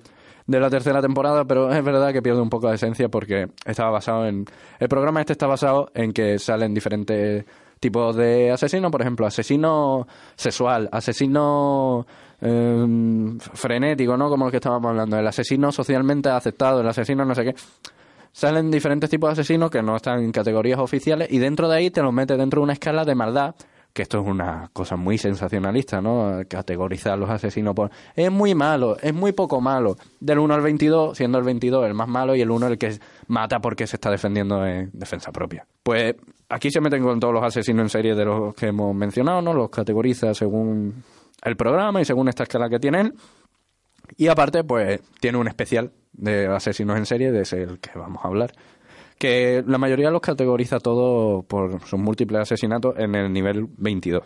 Que es el que tendría Gacy, Chikatilo, Ted Bundy, ¿no? Todo esto sería nivel 22 de... O sea que él pone una escala Sí, de, él- de él siempre- 0 a 22. Sí, él, el 0 él es 22, una... Claro, él es un académico, que esto no lo he aclarado, tío, tu razón. Él es un académico que se encarga de, de crimi- temas de criminología, de asesinatos y tal. Pero aparte del tema académico tiene este divulgativo. Y no está tan basado en ese tema académico, pero que es uno- una, una persona respetable, digamos, en, la, en la ciencia criminal. Como tiene la vocecita ahí, ¿eh? Que te Sí, cuesta, me, ¿eh? me estoy muriendo, me estoy muriendo cuesta, realmente. Me estoy muriendo poco a poco. Espero que no, no, espero que no me haga sufrir tanto como Oh, parece. que. En especial asesino en serie hablan de que Mira, necesita nuestra, nuestra directora. desde te dirección nos ofrece- ofrecen agua. De momento voy a aguantar con el zumo. Eh, en, el, en, el, en el especial este de asesino en serie, ellos se meten con que el asesino en serie lo forman tres factores: daño cerebral, enfermedad mental y abuso. Hay veces que se dan dos, hay veces que se dan uno. Imagino que el premio gordo estará en la unión de los tres factores. ¿eh? Los tres lo que te da a Gary Heidnik, que era un hombre maravilloso que creó la granja de bebé, y en esto sí me tengo que parar. ¿Cómo? Porque la granja de bebé era raptar a prostitutas, normalmente afroamericanas, las negras. Y él las raptaba y la... Hombre, claro, explicativamente. Sí, sí, me ha gustado entre que- líneas ahí. que sido- La aclaración. Por si alguno no tenía el término afroamericano Claro, asumido claro. en su vocabulario, la raptaba y él quería tener un harén, ¿no? Para tener bebés. Y las tenía ahí. Era muy curioso porque les pegaba palizas, sexualmente obviamente las violaba. Todo esto es horrible, pero es que la parte horrible de verdad es que se le murieron dos. Y pensó, Habrá que ahorrar en comida, ¿no? Eh, Sí. El arroz está muy caro, hay que ahorrar. Sí, pensó, este hombre, por lo que sea, su mente funciona así, pensó, ¿y si yo cojo a las dos estas que han muerto y me ahorro tres semanas en comida para estas? Se las dio de comer, las indució al canibalismo dejándoles sin comida y se las comieron, efectivamente, y fueron muriendo varias. Luego una le dijo algo en plan, oye, mira que mi padre se está preguntando de dónde estoy, si me deja salir un rato y le dijo, claro, sal por la puerta. Tampoco era muy avispado en ese sentido. Le dijo, oye, sal por la puerta. Salió y dice, venga, Vamos se a ha, ido a se ha ido a avis- a avisarlo. ¿Quién no es el avispado cuando a la chiquilla se le ocurre decirle eso? A sabe cuánto tiempo se llevaría en la granja y le dice eso, yo qué sé, después de haber pasado un tiempo. Díselo al principio, leñe, intenta escaparte al principio. Hombre, sí. La verdad es que sí. Bueno, este programa es muy interesante y si alguno tiene tiempo y se quiere meter en él, yo lo recomiendo. Hay varios episodios en YouTube. Ahí podéis encontrar la serie por allí de forma piratilla porque de forma oficial los ponía Discovery más y creo que tiene cuatro capítulos en su página web y no hay absolutamente nada más del tema. Entonces yo lo, yo lo recomiendo. Está bastante bien para ver los diferentes móviles del asesino. Todo esto se utiliza, lo utiliza él para establecer las tipologías diferentes. O sea, igual que organizado y desorganizado, te mete 22. Pero no son no son predictivas, no valen mucho. Van un poco encaminadas a cómo se comporta el asesino en un momento dado y no, no tienen valor eh, científico más allá del descriptivo. Te describen muy bien, si metes un asesino en una categoría, ya sabes cuál es su modus operandi. Pero realmente no, no sirve en el ámbito académico. En el ámbito académico ya hemos dicho que este hombre tiene muchas publicaciones. Si lo buscáis eh, en Google Académico, donde lo tengáis que buscar, tiene archivos así más durillos de leer, pero donde él se mete en el tema a fondo, explorando los móviles, las motivaciones. Y está bastante bien, o sea, el, el tío conoce el tema y este programa lo sensacionaliza un poco, le quita un poco de, de yo creo que de profundidad al asunto, ¿no? Y vuelve a eso de el asesino es malo porque nace de pura maldad. En el programa este de asesino en serio lo menciona varias veces. Hay asesinos que nacen con la maldad dentro y este hombre ha nacido con la maldad y claro, se queda un poco reduccionista. Sí, sí, sí. Si estás esperando que comente yo algo, no tengo nada más Claro, que yo te- sobre esto, Alberto. Yo le he dado pie y él estaba como mirando unas Porque yo luces que estaba hay ya en pensando en techo. la siguiente. Tú ya sabes que yo soy muy Sí, de sí, sí. Tú estabas mar- marcando lo siguiente. Y es que nos tenemos que meter en, en el tema de la, Las fases. la motivación sexual del asesino. La motivación Claro. sexual del asesino, que es una de las más comunes y se ve mucho en desorganizados. Y esto lo, lo define muy bien Ressler en 1998 y se distingue en diferentes fases, ¿no? De que motivan a este asesino a actuar de esa conducta. de- Claro. con esa conducta. y, su- y sus colaboradores comentan las fases de la formación de la personalidad de este tipo de personas, de de este tipo de asesinos de serie sexual.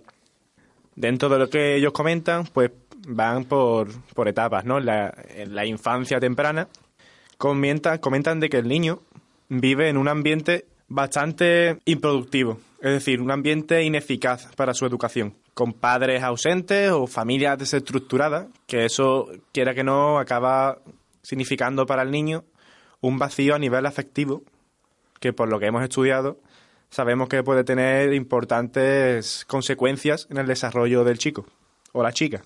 Pues bueno, hemos dicho que tenemos a un niño en una infancia temprana que por las circunstancias le conlleva problemas emocionales, ya no solo así, ya no solo de emocionales, también en su... ¿Cómo es la palabra hecha? De disciplina, falta de disciplina, problemas a la hora del cognitivo, del procesamiento cognitivo. Avanzamos de época, y, bueno, de época, de etapa, y nos vamos a la niñez.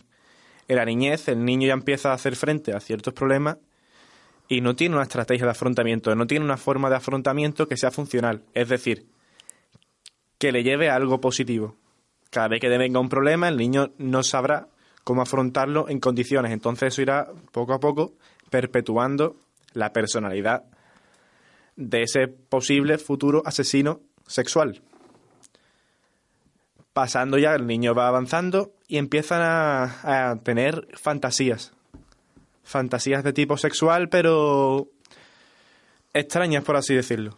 Como que extraña, define extraña. Porque aquí hemos tenido todo fantasía y más de uno se puede asustar. Porque, claro, extraña incluye que. Mira, esas fantasías le llevan a un estado de aislamiento, ¿sabes? En plan de que la diferencia de su fantasía con el resto le lleva a aislarse. Y esas fantasías pues están relacionadas con actos de rebeldía o actos de dominancia, pero extremo. Si no, no estaríamos hablando de diferencias en las fantasías. Claro, se vuelven juguetones, ¿no? Un poco. Un, un poco juguetón en su pensamiento. En su pensamiento. en su Sí, pensamiento. sí, se podría decir que sí, que se vuelven juguetones. Y bueno, claro, la fantasía solo da pie a que poquito a poco vayan despertando esas conductas que llevan a cabo pues con mucha crueldad. Y poquito a poco esas conductas, pasito a pasito, suave, suavecito, acaba desembocando en posible, en una posible conducta relacionada con eso, con asesinatos sexuales.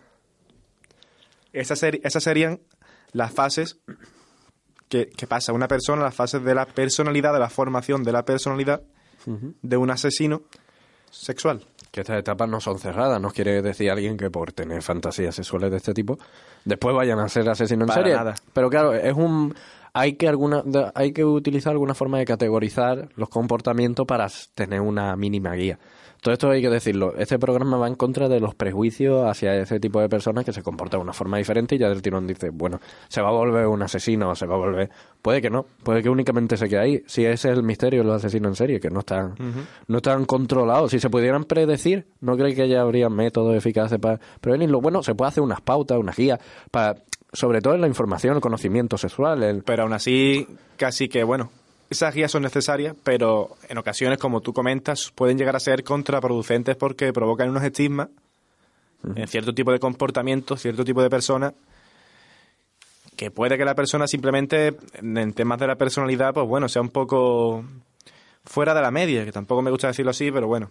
Sí, poco habitual, ¿no? Que Claro. por- ser poco habitual no hay por y qué... no tiene para nada, puede ser una persona, mm, no voy a decir una persona lindísima, porque bueno, es una persona dentro de la legalidad, una persona muy funcional, dentro de la sociedad, muy productiva y para nada peligrosa, comparado con otro que a lo mejor cumple todos los requisitos, de, o sea, se aleja de este, de esta, de este esquema de personalidad que comentamos y quizás es mucho más... eh, que quiero decir una palabrota, jefa cabrón, ¿sabes? Es mucho más cabrón. Si eso da igual, si después te ponen un pitido, Ah, bueno, entonces perfecto. después, después se, se censura. Ah, no, no hay censura. Vale, pues no hay censura. Pero no te pases. Barra libre. No te pases. No te pases. Vamos a intentar mantener un, un ámbito cívico aquí. Y bueno, creo que te- eh, lo único que me ha faltado ahí un poco es la adolescencia, ¿no? Que es cuando empiezan los primeros maltratos animales Sí, y eso. Pero razón. bueno, que básicamente esa es la estructura de la personalidad, que va creciendo y cada vez se va motivando y lo que era en fantasía empieza a probarse con animales, empieza a probarse con un compañero, empiezan a hacer meras agresiones, luego pasa a violaciones, luego esas violaciones tienen un componente agresivo y de ahí al asesinato.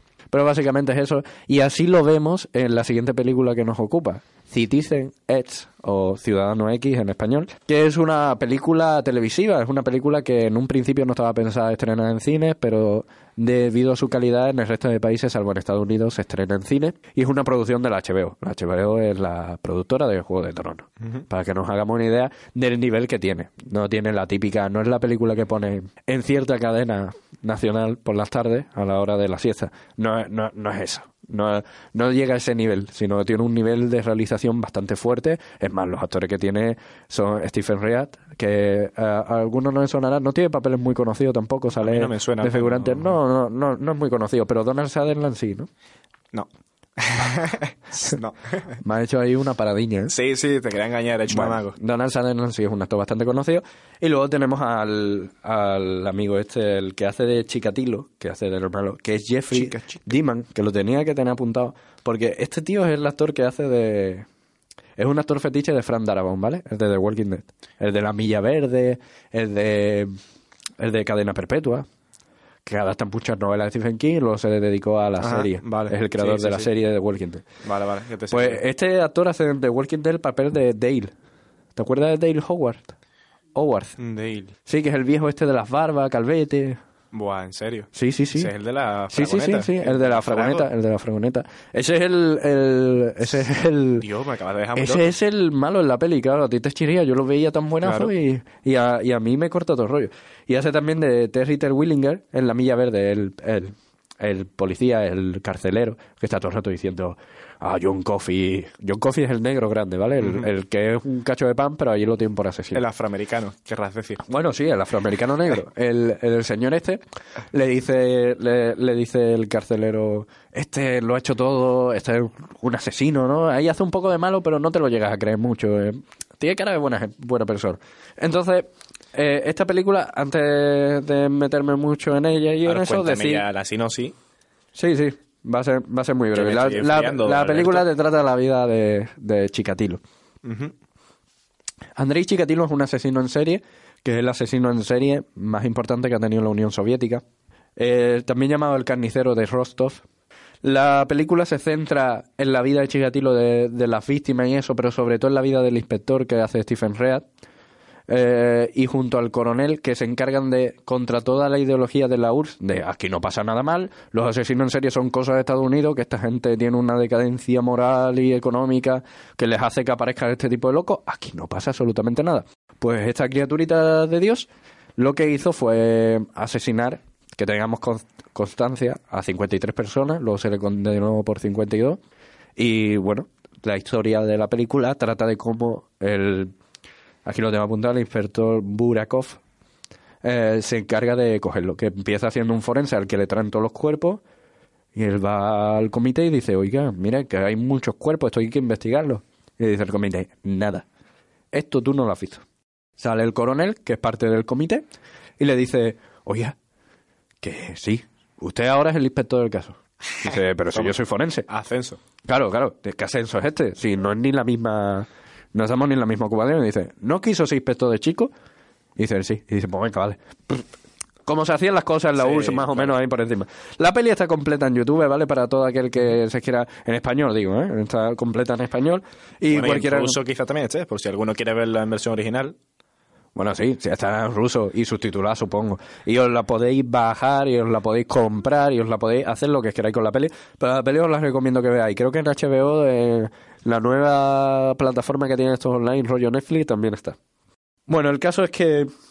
¿Quieres comentar? A lo mejor, bueno, ¿te importa si comento yo, para darle un poco de...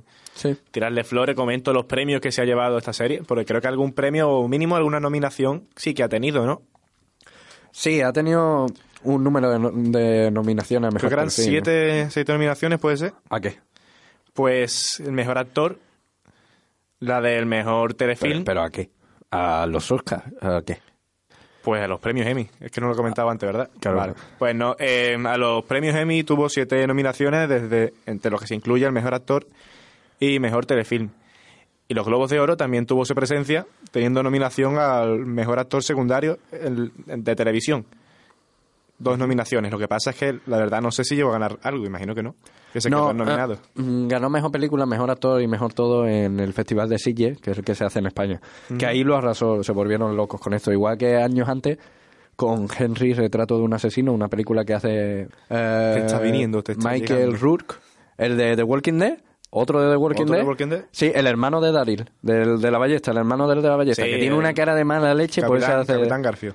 Sí, ese hace de asesino ahí. Y lo hace muy bien. Esa película hace muy bien, pero mucho más bajo presupuesto que esto. Bueno, la película te habla de Andrés Chikatilo, que es un asesino que nos viene al pego por el tema este que estaba explicando tú en la fase, porque este chaval de pequeño vive solo con su madre.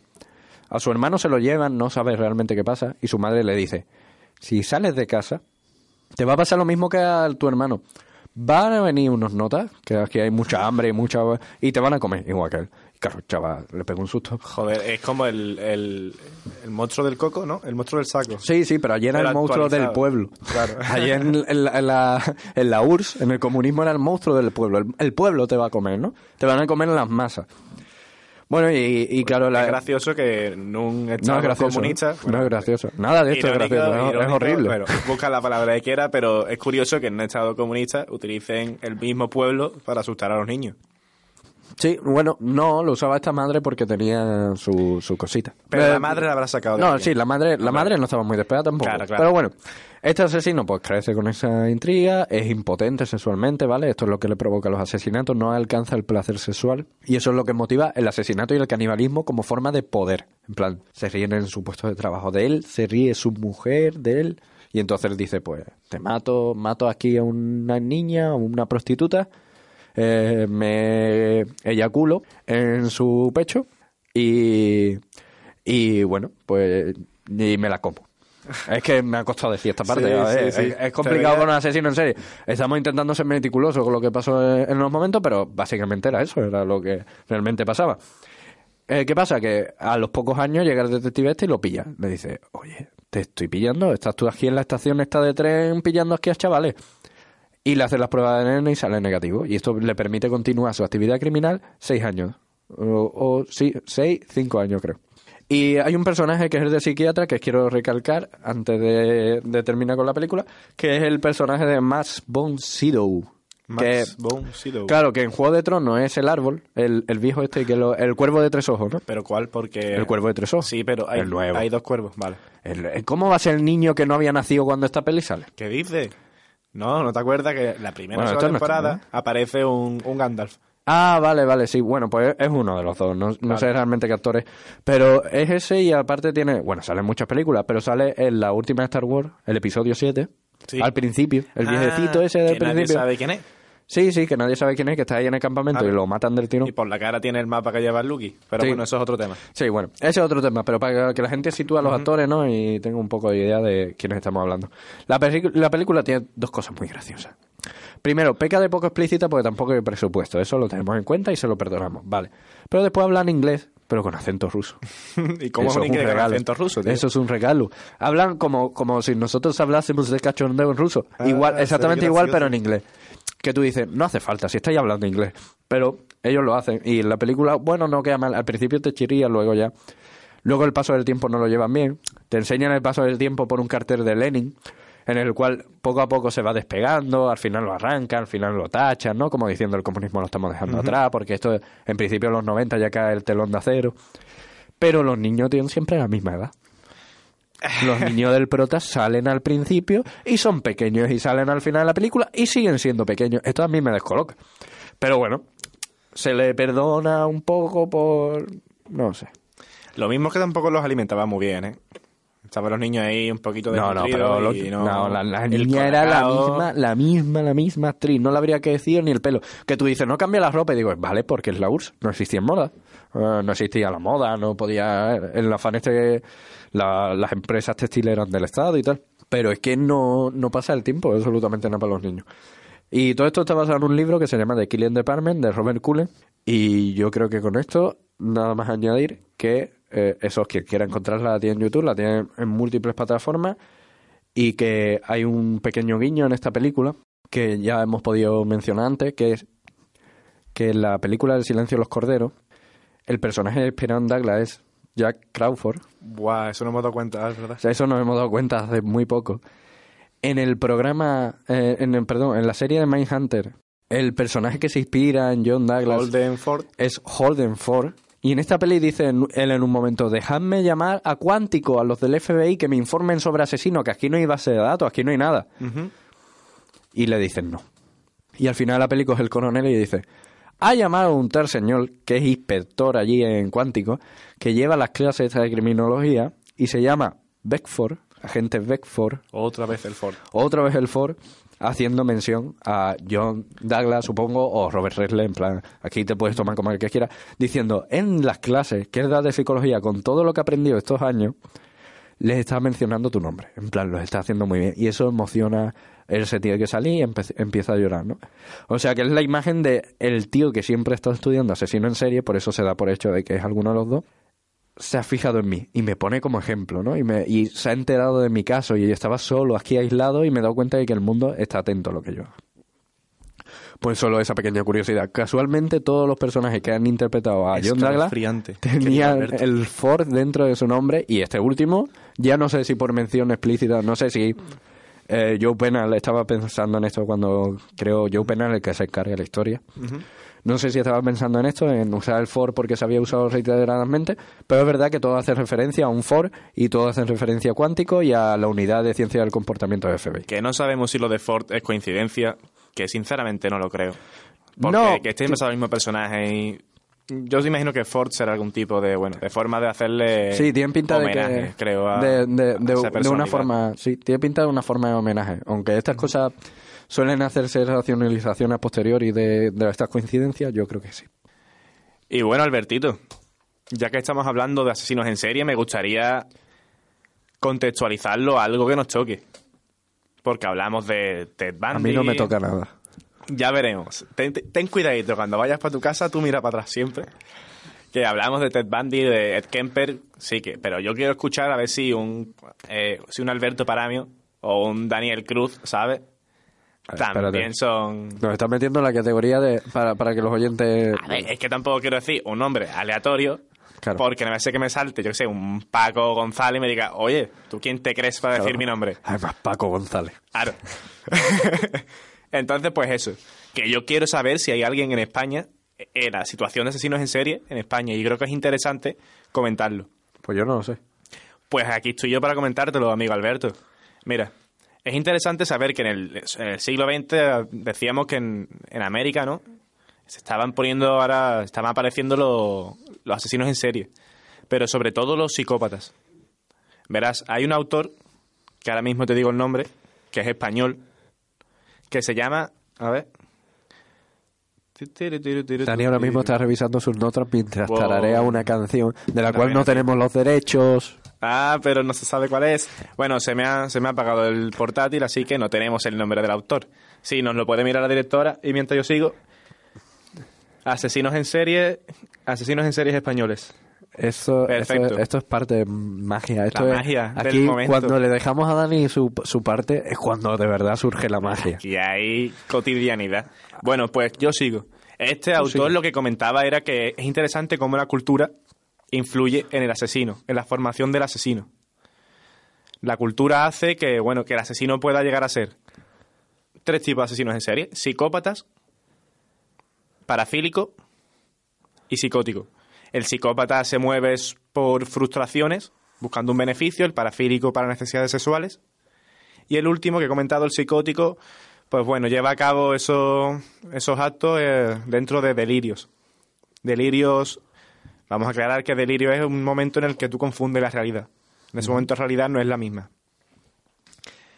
Y bueno, lo que se comentaba en ese libro, tan interesante, era que en, Estados Unidos, en América, la cultura tan próspera de ese siglo, de esos años, de- recordemos que estábamos en los años 70 para arriba, hacía que salieran muchos asesinos en serie frustrados económicamente. Entonces habría un alto nivel de asesinos en serie psicóticos. ¿Psicóticos? Sí, psicóticos. No, psicópatas. Psicópatas. Debería estar Claro. más atento, querido Alberto. No, claro, es que si te, Te pongo interrumpo prueba, luego, te si te, a interrumpo luego, Piecito se molesta. Lo tengo ahí vigilándote. Sí, bueno. ¿Qué ocurre? Que imaginemos, ¿vale? Que la cultura es como un terreno, ¿vale? Imagínate, tú en un cactus no puedes hacer... Un cactus no va a florecer mejor en un desierto que en unas marismas. ¿Cómo se llamaba? Nos dicen de dirección el nombre del autor Ah, de que perfecto. Dani se está apropiando. Jiménez Serrano J. J es el, el nombre, claro, es la comilla que viene Sí, delante de los bueno. autores. Pues muchas gracias, jefa. Ahí Eh. tenemos el dato que era importante, hombre, reconocerle el trabajo que ha hecho. Y bueno, continúo. Estaba diciendo que imaginarse que la cultura es como un terreno. un cactus va a proliferar mejor, va a crecer mejor en un desierto que en unas marismas. Pues en este caso las marismas será Estados Unidos y el desierto será España. En España crece mejor debido a la cultura oprimida por la dictadura, debido a la que económicamente también En- estaban en, en el siglo XX. estaba comentando, ¿veis? 1700, Claro, porque- 19 uy, 1700. 1700, claro, en el siglo XX. 1900 eh, sete- bueno, claro, ya había Pero me refiero que no has dicho el siglo XX y parece que la dictadura lo está diciendo ahora, ¿no? Ah, vale, me había parecido claro. decirlo. Vale, vale. bueno, pues como comentaba, Sí. entonces encontramos es una sociedad oprimida, ¿vale? Sí. Encontramos una sociedad muy oprimida y debido a esa cultura, pues crece otro tipo de asesino. ¿Cuál es el asesino que crece en España? Pues tenemos sobre todo a mendigos y parafílicos sexuales. ¿Por qué? Por el tema este de que no hay libertad sexual y... Ahí estamos, porque una, dentro de la opresión que se tenía, tanto el- la dictadura, bueno, y demás, todo lo que vino después, todo lo que vino. una de las opresiones... Me vas, a dar una, me vas a hacer dar una clase de historia, querido. No, no, no, hombre, por Dios. Sí, haría falta más. No le interrumpo más. Lo que comentaba era que una de las opresiones más importantes que hubo era a nivel sexual. Entonces, eso junto con una mala educación de la infancia dio origen a personajes como tenemos aquí eh, Alberto Galán, ¿puede ser? No. Hombre, claro, yo me estaba asustando. Digo yo, a ver si en el siglo XX yo me perdí mucho con cinco años. Mira, así hacemos una cosa. Nacen, ¿vale? Tenemos personajes que nacen como Manuel Delgado Villegas, que lo comentábamos antes. Sí, era el personaje con el que yo me confundí para que la audiencia haga un poco... Con el que yo me confundí, ¿no? Que dije que se había inspirado en él Tomás Harry para El silencio de los corderos, su novela, y realmente eh, eh, dije el nombre de este, de este caballero, ¿no? Que es un... asesino. Exactamente. Nace dentro de la cultura que, como hemos dicho, de decadencia en España y para que veas el perfil de asesino en serie que había en esa época. Un sevillano con 12 a- y que, que con 12 años, perdona, empieza a prostituirse y a matar como forma de dominancia y para violar los cadáveres. ¿Con, cuánta, ¿Con qué edad empieza? a Con prostitu- 12 años comienza Con 12 a años. Ah, vale, prostituirse. vale, vale. No se conoce la, la fecha en la que comienza con el asesinato. Pero 17, 18 aproximadamente. Entre 1964 y el 71 mata a siete personas. Que según él, al final, él comenta, ya es la credibilidad que le deja a él o no, que son 48. Al hablar con él, al investigarlo, se da cuenta los agentes que no existe un móvil concreto. Aparte de él, tenemos otros personajes, otras personalidades, como Francisco García Escalero. Qué nombre, Otro ¿eh? mendigo, Qué portento. Escalero. Qué portento para ser pobre, ¿no? Francisco García Escalero. Pues mira, era otro mendigo que le apodaron el paradigma de la locura. Los psiquiatras que la atendieron le apodaron así. Lo que hacía este hombre era, se emborrachaba con otro mendigo, con una prostituta, y después de emborracharse, le daba un ataque de ira, decía que le poseía, le poseía un ataque de locura, y a base de pedradas o con lo que tenía, o con una extrema violencia, los mataba y después, pues lo mismo que el otro antes, violaba sus cuerpos. Vale, eh, el orden es matar y luego violar, ¿no? Para Sí. centrar. ¿En el otro también? ¿En Villegas también? Igual, el mismo proceso. Este es el tipo, para que no, para no comentar más, este es el tipo de asesino que nos encontramos a 1970 y tanto. Empieza a avanzar y no sabemos por qué, bueno, aparecen otros asesinos en serie Sí. que lo toman con las ancianas. Hay dos nombres, lo que pasa es que no los tengo aquí a mano, de dos asesinos en serie españoles que cometen violación. Uno de ellos, muy parecido al caso de Ed Kemper, que comentan que siempre quiso matar a su madre, Sí. lo que pasa es que no podía hacerlo porque era su madre. No podía hacerlo. Entonces lo que hacía era que entraba en casas de viejecitas, decía que iba a arreglar el butano o algo de eso, conseguía colarse y una vez allí dentro las violaba y después las mataba. Otro que vino después dejó algunas sin... O sea, mismo proceso, solamente que en algunos casos no, llevaba, no llegaba a matarlas. Te veo con ganas de decir algo, Alberto. No, no, no estoy, estoy flipando porque de esta información yo, para aclarar a la audiencia, yo no tenía ni idea. Yo sobre España no me, me, me informó un poco. Más o menos del mismo autor que Dani, alguno más, pero muy, muy por encima, no tan... Y me llama la atención, ¿no? De repente se centra con la anciana, llama, oiga, mira, butano, a tal piso, y se cuela el tío, se mete en la casa y las mata. Pues... Y esa es la imagen que ha perdurado hasta hoy. O sea, hoy día sigue siendo ese tipo de asesino. No, Con la entrada del siglo XX ocurre una cosa. Con la entrada del siglo XX. 21, gracias. Vale. Sí, sí, con los siglos y liadillos. Que los siglos tienen mucha... Es curioso que en el siglo XXI, Estados Unidos, el número de asesinos en serie decrece. Tanto Estados Unidos como a nivel mundial. En cambio, en España, a contracorriente de esa tendencia, aumenta. ¿Qué pasa? Que se cree que aumenta porque la cult- el, nivel, so- el nivel económico en España se asemeja más a Estados Unidos, con sus grandes diferencias, de los años 70. Entonces comienza a haber más competencia económica y esos asesinos en serie que abundaban en Estados Unidos. Eh, psicóticos, no, siempre me equivoco. Alberto. Eh, Psicóticos. eh, psicopáticos, ¿no? O sea, psicópatas, psicópatas. eso que hemos estudiado psicología. No, psico- psicopáticos serían, en este caso, psicópata, bueno, sí, sí. ¿Qué nivel? Bueno, pues tenemos eso, abundancia, empieza a abundar más los asesinos psicópatas por el tema de frustración económica. Y ya no solo eso, ya se nota un gran cambio en España de que en 15 años que llevamos de siglo XXI, señores, han habido, 15 años llevamos en siglo XXI. bueno, 15 años, perdona, tienes razón, tienes razón, 17 años, pero los Dani, datos... es que me estás partiendo la, la oreja, es que no, no, no, no paras más de desubicarme. ¿Dónde estamos? Pues mira, los datos que tengo es hasta el año 2015. 2015. Por eso he dicho 15 años. Claro, ¿y qué tenemos? En los primeros 15 años del siglo XXI se han registrado más asesinos en serie que en todo el siglo XX. Y ya no solo eso. Ya no solo eso, lo que decíamos antes de unos asesinos en, ser, unos asesinos en serie va- vagabundos, que primero mataban, después violaban, después el tema de las viejecitas, eso ha evolucionado hasta el punto de tener personajes como el asesino del naipe. ¿Te suena? Del naipe. Bueno, me suena que tiene que ser parecido al Joker, porque el naipe es una carta, ¿verdad? Qué, qué crack eres, tío. Ah, Yo do- domino la semántica española y la inglesa casi, casi a nivel C2. Mira, pues asesino del naipe era, es Alfredo Ga- Galán. ¿Ese es del, del siglo XXI ya? Sí, del Ah, vale. 2003. 2003. Sí, sí. Y es uno de los más mediáticos en España porque el, su primer asesinato lo llevó con el niño, con su hijo delante, que estaban ahí, vieron a un portero de, de una casa, vamos, y le pegó un tiro. Cuando Joder. se le preguntó, dijo, no sé, se me apeteció. Después de eso llevó a cabo varios asesinatos y en uno de estos, un naipe, sin saber cómo ni por qué, salió volando y acabó en la escena del crimen. Parece ser que de eso se hizo eco los, los medios de comunicación, llegó a él y le gustó. Y entonces, a partir de ahí, esa fue su firma. Llegó un momento, en 2003, empezaría... mm, mira, te voy a decir hasta la fecha. Duró... Empezó en enero.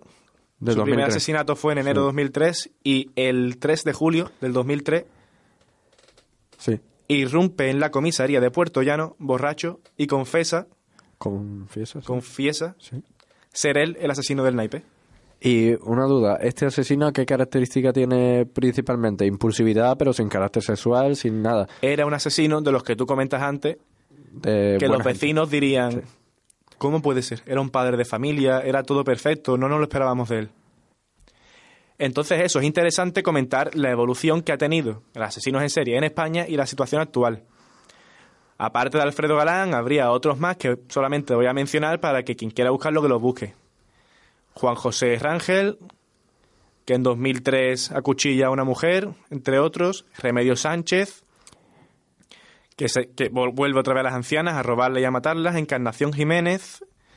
Joan Vilás, que también es, es muy Me suena. curioso. Me suena. Sí, porque es parecido a nuestro amigo Bill de la película que hemos comentado antes de Aníbal Lecter. Eh, sí, el... Buffalo Bill. Buffalo Bill, sí. Parece ser, aparte, lo- los psiquiatras cuando lo trataron dijeron que era una persona atormentada por su condición de transexualidad. Y que eso, que cómo lo habían tratado de pequeño, lo- las presiones que había sufrido, habían sido algo fundamental para que hubiese nacido lo que, lo que nació, para que hubiese llegado a ese punto. Bueno, aparte de todo eso, son varios, varios criminales, varios asesinos en serie españoles del siglo XXI que quien quiera puede meterse y mirarlo. Para acabar, solamente comentar que en la actualidad, en 2015, esto a mí me dejó de piedra, en 2015, Juan Francisco Alcaraz, presidente de la Sociedad Española de Investigación de Perfiles Criminológicos, en una entrevista a la agencia EFE, que es de Noticias Internacionales, Sí. dijo que en España en 2015, o sea, 2014, perdona, había uno de uno a tres asesinos en series operativos y que no han podido localizarlos ni tienen nada de ellos por el- la dificultad de que a lo mejor hoy atentan en Paterna y mañana atentan, perdona, eh, asesinan en Paterna, actúan en Paterna y pasado una semana lo hacen en Londres. Entonces, bueno, En Londres. que sepáis que aquí también llega el tema. En nuestros tiempos todavía, esos asesinos en serie que vemos en películas siguen existiendo, aunque no se les dé bola en los medios de comunicación. Claro, es que hoy día la competencia mediática es más amplia, que es como estábamos hablando antes, de que el siglo XXI lo complica más. Y en las grandes ciudades, y en casos que veremos en el siguiente programa, ahí avanzadilla, eh, se hace más complicado este tipo de situaciones. O sea, que hubiera en grandes ciudades, porque todo el mundo tiene dispositivo móvil, todo el mundo graba, como tú dices, si pasa en Paterna, si pasa en un pueblo, si pasa... es mucho más probable. Y con esto ya habría acabado la contextualización en nuestro país. Así que, don Alberto, yo daría por acabado el programa de hoy. Pues hasta aquí ha llegado la primera parte de Asesinos en Serie. Ya sabéis que podéis encontrarnos, podéis seguir nuestra cuenta de Twitter, tenemos cuenta en Twitter y cuenta en Facebook, las dos son la misma, arroba 42uca. Y también podéis encontrarnos en iVoox y en YouTube por el nombre de 42. De todas formas, dejaremos enlace en nuestras redes sociales por donde, por donde sea necesario. Si encontráis el Twitter, allí encontraréis los diferentes medios que por los que podéis contactar con nosotros. Pues esto es todo por hoy. La semana que viene, ¿qué Eso nos podemos yo. encontrar? Voy a comentar el- la promoción de la semana que viene, del siguiente programa. Sí. El siguiente programa puede que contemos con la participación de alguien importante para nosotros, cuya opinión valoramos mucho más que la nuestra propia. Y tendremos salseo, debate. Tendremos sa- salseo, salseo, Salseo. salseo. Debates donde saldrán preguntas como si el asesino nace o se hace, o si es seguro que un asesino en serie eh, se reincluya a la sociedad sin ningún tipo de riesgo. Aparte de eso, también se recomendamos unas series de, de películas, como o- o- películas o series. Dexter era una serie, ¿no? No, de Dexter la vamos a tratar muy por encima. Dexter es una serie que veremos en el siguiente programa. También veremos la novela gráfica de Alan Moore. From Hell. From Hell, que desde aquí ya vamos recomendando su lectura si, si alguien se anima, si le interesa el tema, porque trata de Jack el Destripador, el primer asesino mediático. Y por otra parte tendremos el, el papel que le dio el Oscar a Charlize Theron en Monster, la película de eh, Betty Jenkins, que está ahora en boca de todos por Wonder Woman. Y nada, Eso y mucho más la semana que viene. eso y mucho más. Nos vemos en el siguiente programa de 42. Bye bye. Hasta luego.